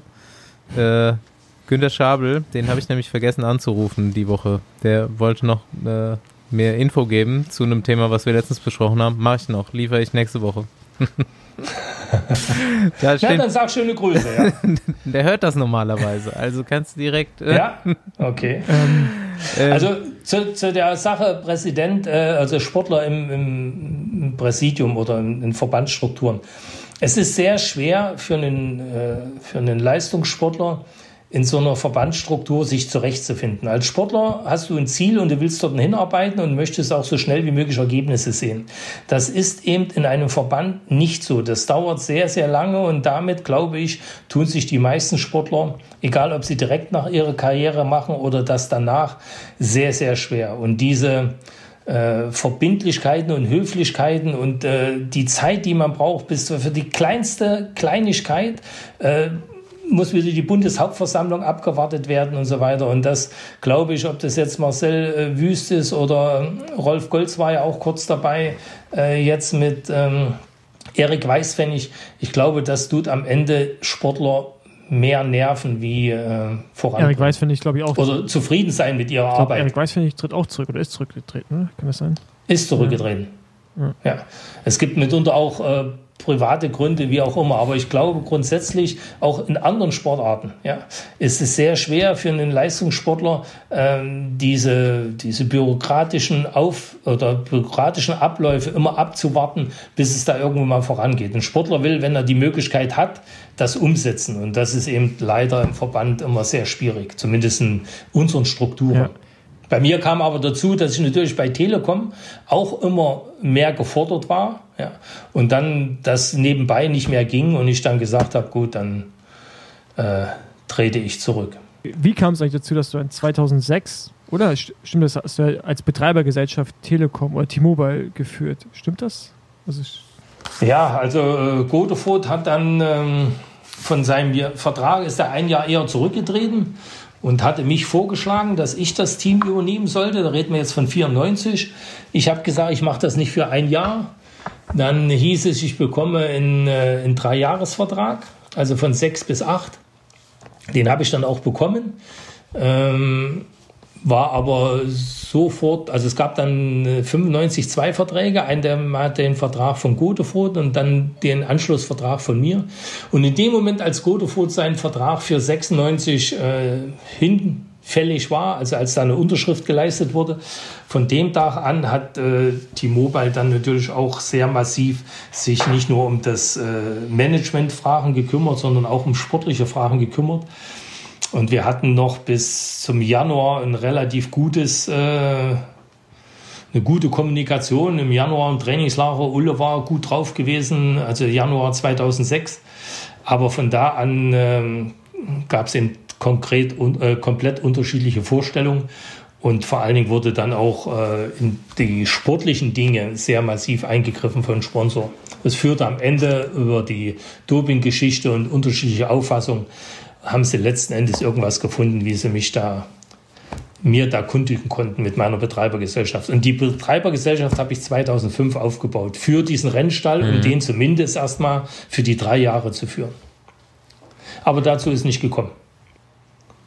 Könnte man so über dieses, über diesen Ausstieg oder über dieses Ende des Team Telekoms auch interessant. Könnte man noch so ein bisschen äh, philosophieren da noch was gibt. Ja, philosophieren kann man, äh, kann man viel. Es ist am Ende so gewesen, dass während des Rennens in Hamburg äh, im Rennen wurde bekannt gegeben, öffentlich dann, dass äh, der Vertrag gekündigt wird. Ähm, hat wieder mit Dingen zu tun, was die World Tour Lizenz betrifft und so weiter und so fort. Also es war sicherlich kein, äh, kein schönes oder sauberes Spiel, aber ich muss es abhaken, auch unter äh, schlechter Lebenserfahrung. Aber ich habe es überlebt und äh, ja, so ist es nun. Hast du dann nochmal nachher, ähm, du hast die Betreibergesellschaft extra gegründet, dass du warst dann schon so in diesem Team Telekom verankert, dass du wahrscheinlich, nehme ich jetzt mal an, äh, auch nicht mehr darüber nachgedacht hast, dich da nochmal in anderen Teams zu engagieren oder gab es da nochmal Bestrebungen? Das ging gar nicht, sondern in dieser Vertragsgestaltung, in der Vertragsauflösung waren eben Klauseln enthalten, die äh, gar nicht zuließen, in einem anderen Team zu arbeiten. Ja. Und äh, dann mit diesem ganzen Thema, was 2006 natürlich dann aufkam und äh, wo ich angeblich der große Strippenzieher sein sollte, habe ich sowieso gesagt, es gibt so viele Leute, die alles besser wissen, dann sollen sie es auch machen. Was du eben gesagt hast, das ist mir so ein bisschen irgendwie im Kopf geblieben. Äh, da hast du gesagt, so der, ja, es zählt immer nur der Sieg so, ne, die, die Wertschätzung für die Leistung der Fahrer wird in deutschen Medien irgendwie, ist, ist nicht so da. Und hast dann aber auch erzählt, dass ihr noch so Mitte der 90er während der Tour mit den Journalisten so ein ganz lockeres Verhältnis gehabt, habt, äh, gehabt hattet. Ähm, hat sich das dann wirklich mit dem Toursieg 97 oder 96, wo, wann hat sich das geändert vielleicht, die, diese Wahrnehmung, oder war die schon immer so? Er hat sich definitiv mit dem Toursieg von, von Ries geändert. Das ist, äh, das ist vollkommen klar. Also ich sage jetzt mal, äh, äh, sechs, sieben Journalisten sind äh, gewesen. Die saßen bei, wir saßen am Swimmingpool rum und haben über alles Mögliche, über Gott und die Welt, Familie, Radrennen, alte Geschichten erzählt. Äh, da braucht es also keinen, der sagt, jetzt du und jetzt für fünf Minuten und diese Frage und so weiter und so fort. Aber wie gesagt, mit dem Sieg von, von Ries und dann von Ulrich, äh, das kann sich ja auch keiner vorstellen, was das, der Sieg von Ulrich am Ende ausgelöst hat. Ja? Und alles, was jetzt wieder passiert, äh, ist für mich eben auch Heuchelei. Wenn man sich überlegt, wie viele Leute, Vorstandsvorsitzenden, äh, Unternehmer, ja, die sich äh, in Fernseher hingestellt haben, dass sie Tour de France schauen können, ja, die sich Magenta Hose und Trikot gekauft haben ja, und freiwillig damit draußen rumgefahren sind. Ja. Äh, wie viel haben damals diese Zeit äh, geliebt?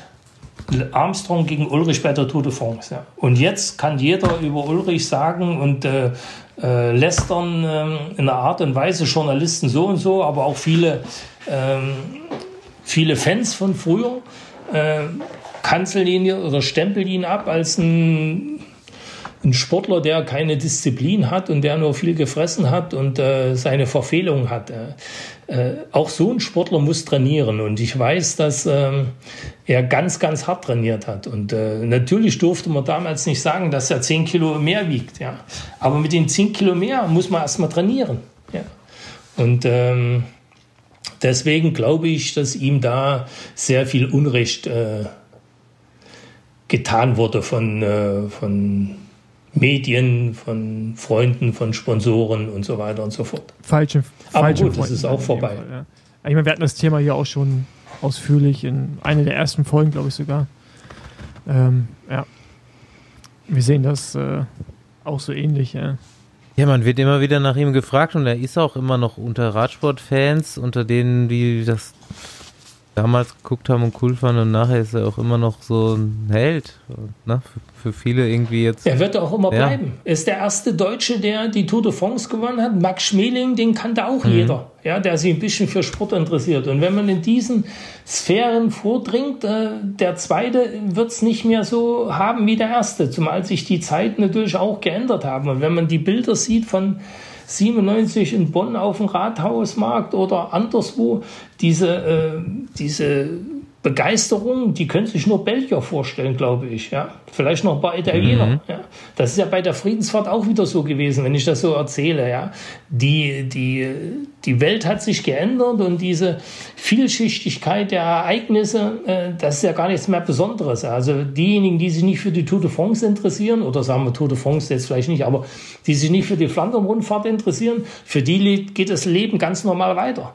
Aber Belgien, in Belgien, an dem Wochenende, da steht das Leben na, nicht still, aber da weiß jeder, dass da Flandern-Rundfahrt ist. Ja? Und das ist sehr schwer in andere Länder zu transportieren, diese, diese Radsportbegeistertheit, die, äh, die die Belgier haben. Und äh, ihr habt es ja sicher alle überall, ihr seid in Belgien gefahren oder Andreas, mhm. du zumindest bei, bei Quickstep, dann weißt du, das ist, das ist eine ganze Nation steht da auf dem Bein und fiebert diesen Tag hin und nicht bloß sehr, gut, die Flandern-Rundfahrt ist eben das absolute Highlight, aber jetzt war jetzt Envelope, ja. das ist für die Region zumindest äh, auch eine Riesennummer. Ja. ja, auf jeden Fall. Und äh, wie gesagt, was jetzt äh, Ulle eben betrifft, ähm, ja, aber das bringt uns jetzt auch nicht mehr weiter. Ich, also ich finde es eben traurig. Er hat natürlich selber Schuld und hat äh, auch dieses Talent immer wieder äh, an Freunde zu geraten, die nur das Beste wollen, nämlich sein Geld. Und äh, die, die es gut mit ihm weinen, die waren nicht unbedingt seine, auf seiner Freundesliste obendran. Aber ich sage, selbst wenn so ein, so ein Mann wie Pevenage jetzt noch mal ein Buch schreibt, dann äh, müssten die Letzten merken, dass es nicht der gute Rudi war. Ja, das muss ich auch nochmal lesen, auf jeden ja. Fall. Ja. Na gut. Ich glaube, genau, du hast schon gesagt, hier, hier kommen wir nicht mehr äh, sonderlich weiter. Vielleicht irgendwann mal, man hofft es ja immer noch, dass sich nochmal fängt. Aber wir haben jetzt schon über zwei Stunden hier telefoniert, beziehungsweise oh. Videotelefoniert. Es war sauspannend. Wir haben. Der Besenwagen ist aber langsam. Ja, hier, ja. Ne? ja so, so, ist es halt in den Bergen, ne? Ja. Weil die Fahrer, weil die ja, Fahrer ja. vor uns halt auch so langsam fahren. Karenz. Oder die letzten, die letzten fahren aber langsam, die brauchen ja, lange. Genau. Ne? Der Besenwagen fährt ja hinterher. Ähm, aber wir bestimmen die Karenzzeit. Genau. Hm. Ja, sehr gut. Nee, aber ja, wir haben so. Das war eine Spezialität bei mir, Karenzzeit ausrechnen. Da war schon mal gut, weil ich musste es ja wissen.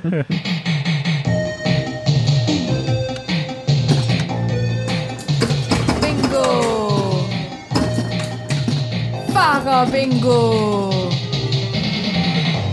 Frage Nummer eins. Wer hat dich äh, besonders beeindruckt? Auf welche Weise auch immer? Wen fandst du besonders gut, lustig ähm, oder ja, was auch immer? Vorbilder waren für mich Bernd Drogan und Richard Schokowski. Und zwar weil? Richard Schokowski taktisch gesehen, Bernd Drogan vom Kämpferwillen her. Mit denen bist du noch zusammengefahren?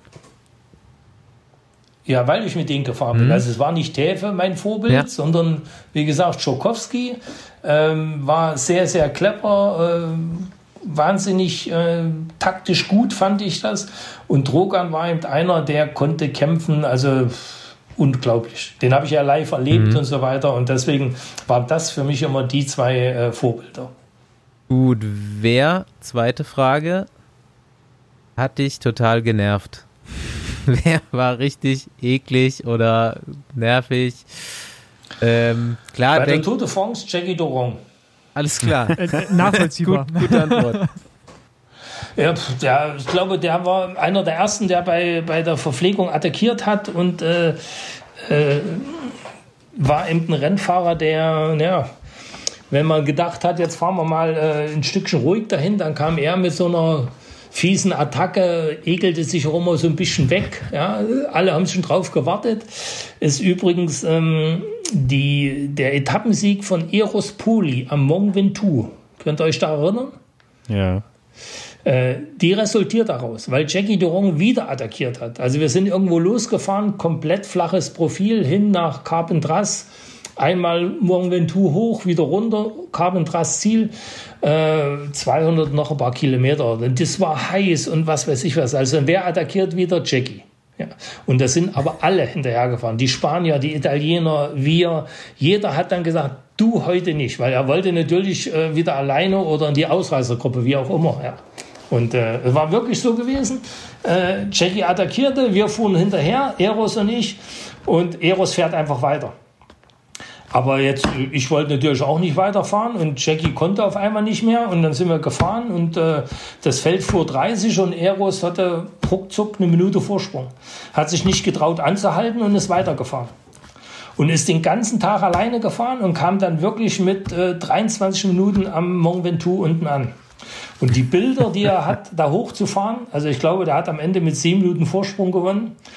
Eros ist 1,98 Meter groß, also den hat also für ihn natürlich gigantisch, ja, äh, Mont Ventoux zu gewinnen und so, aber da hat er viel gelitten, muss ich sagen. Hat er sich natürlich wirklich schwer verdient. Aber zu verdanken ist es gewesen der Situation, dass wieder mal Jackie äh, seine Attacke fahren wollte oder uns nerven wollte mit diesen Attacken. Und da haben sie gesagt, äh, oder hat das Feld einfach so gesagt, nee, du heute nicht. Ja. Und jeder ist mal ihm hinterhergefahren, haben wir wieder eingeholt, da hat er wieder attackiert, naja. Ja, geil. Den hat äh, hier Ma hab Marcel ich, Wüster den auch schon mal erwähnt hier. Ja, ich habe den auch noch gut in Erinnerung. Also das waren so meine, meine ersten Tour de France äh, Übertragungen, die ich gesehen habe, wo Jackie Durand immer in der Ausreißergruppe fuhr. Der hatte dann auch immer so ein, so ein Bandana mhm. auch an, teilweise. Und ja, ja. Äh, Spinergy-Laufräder. Da gab es noch keine Helmpflicht, ja. Genau. Das war Jackie Durand.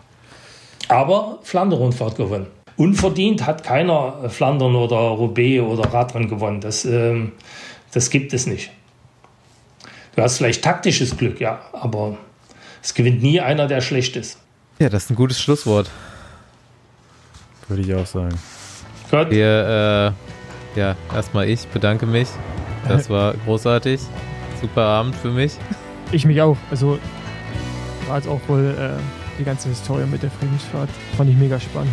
Mhm. Ja, von mir aus auch vielen Dank. Dann äh, satteln wir mal wieder die Hühner. Besenwagen fährt zurück nach Köln. Danke, Gott, Olaf Ludwig. Danke dir, Olaf. Passt auf auf der Autobahn jo. und so weiter. Vielen Dank. Und äh, alles Gute euch. Danke. Ciao. Dankeschön.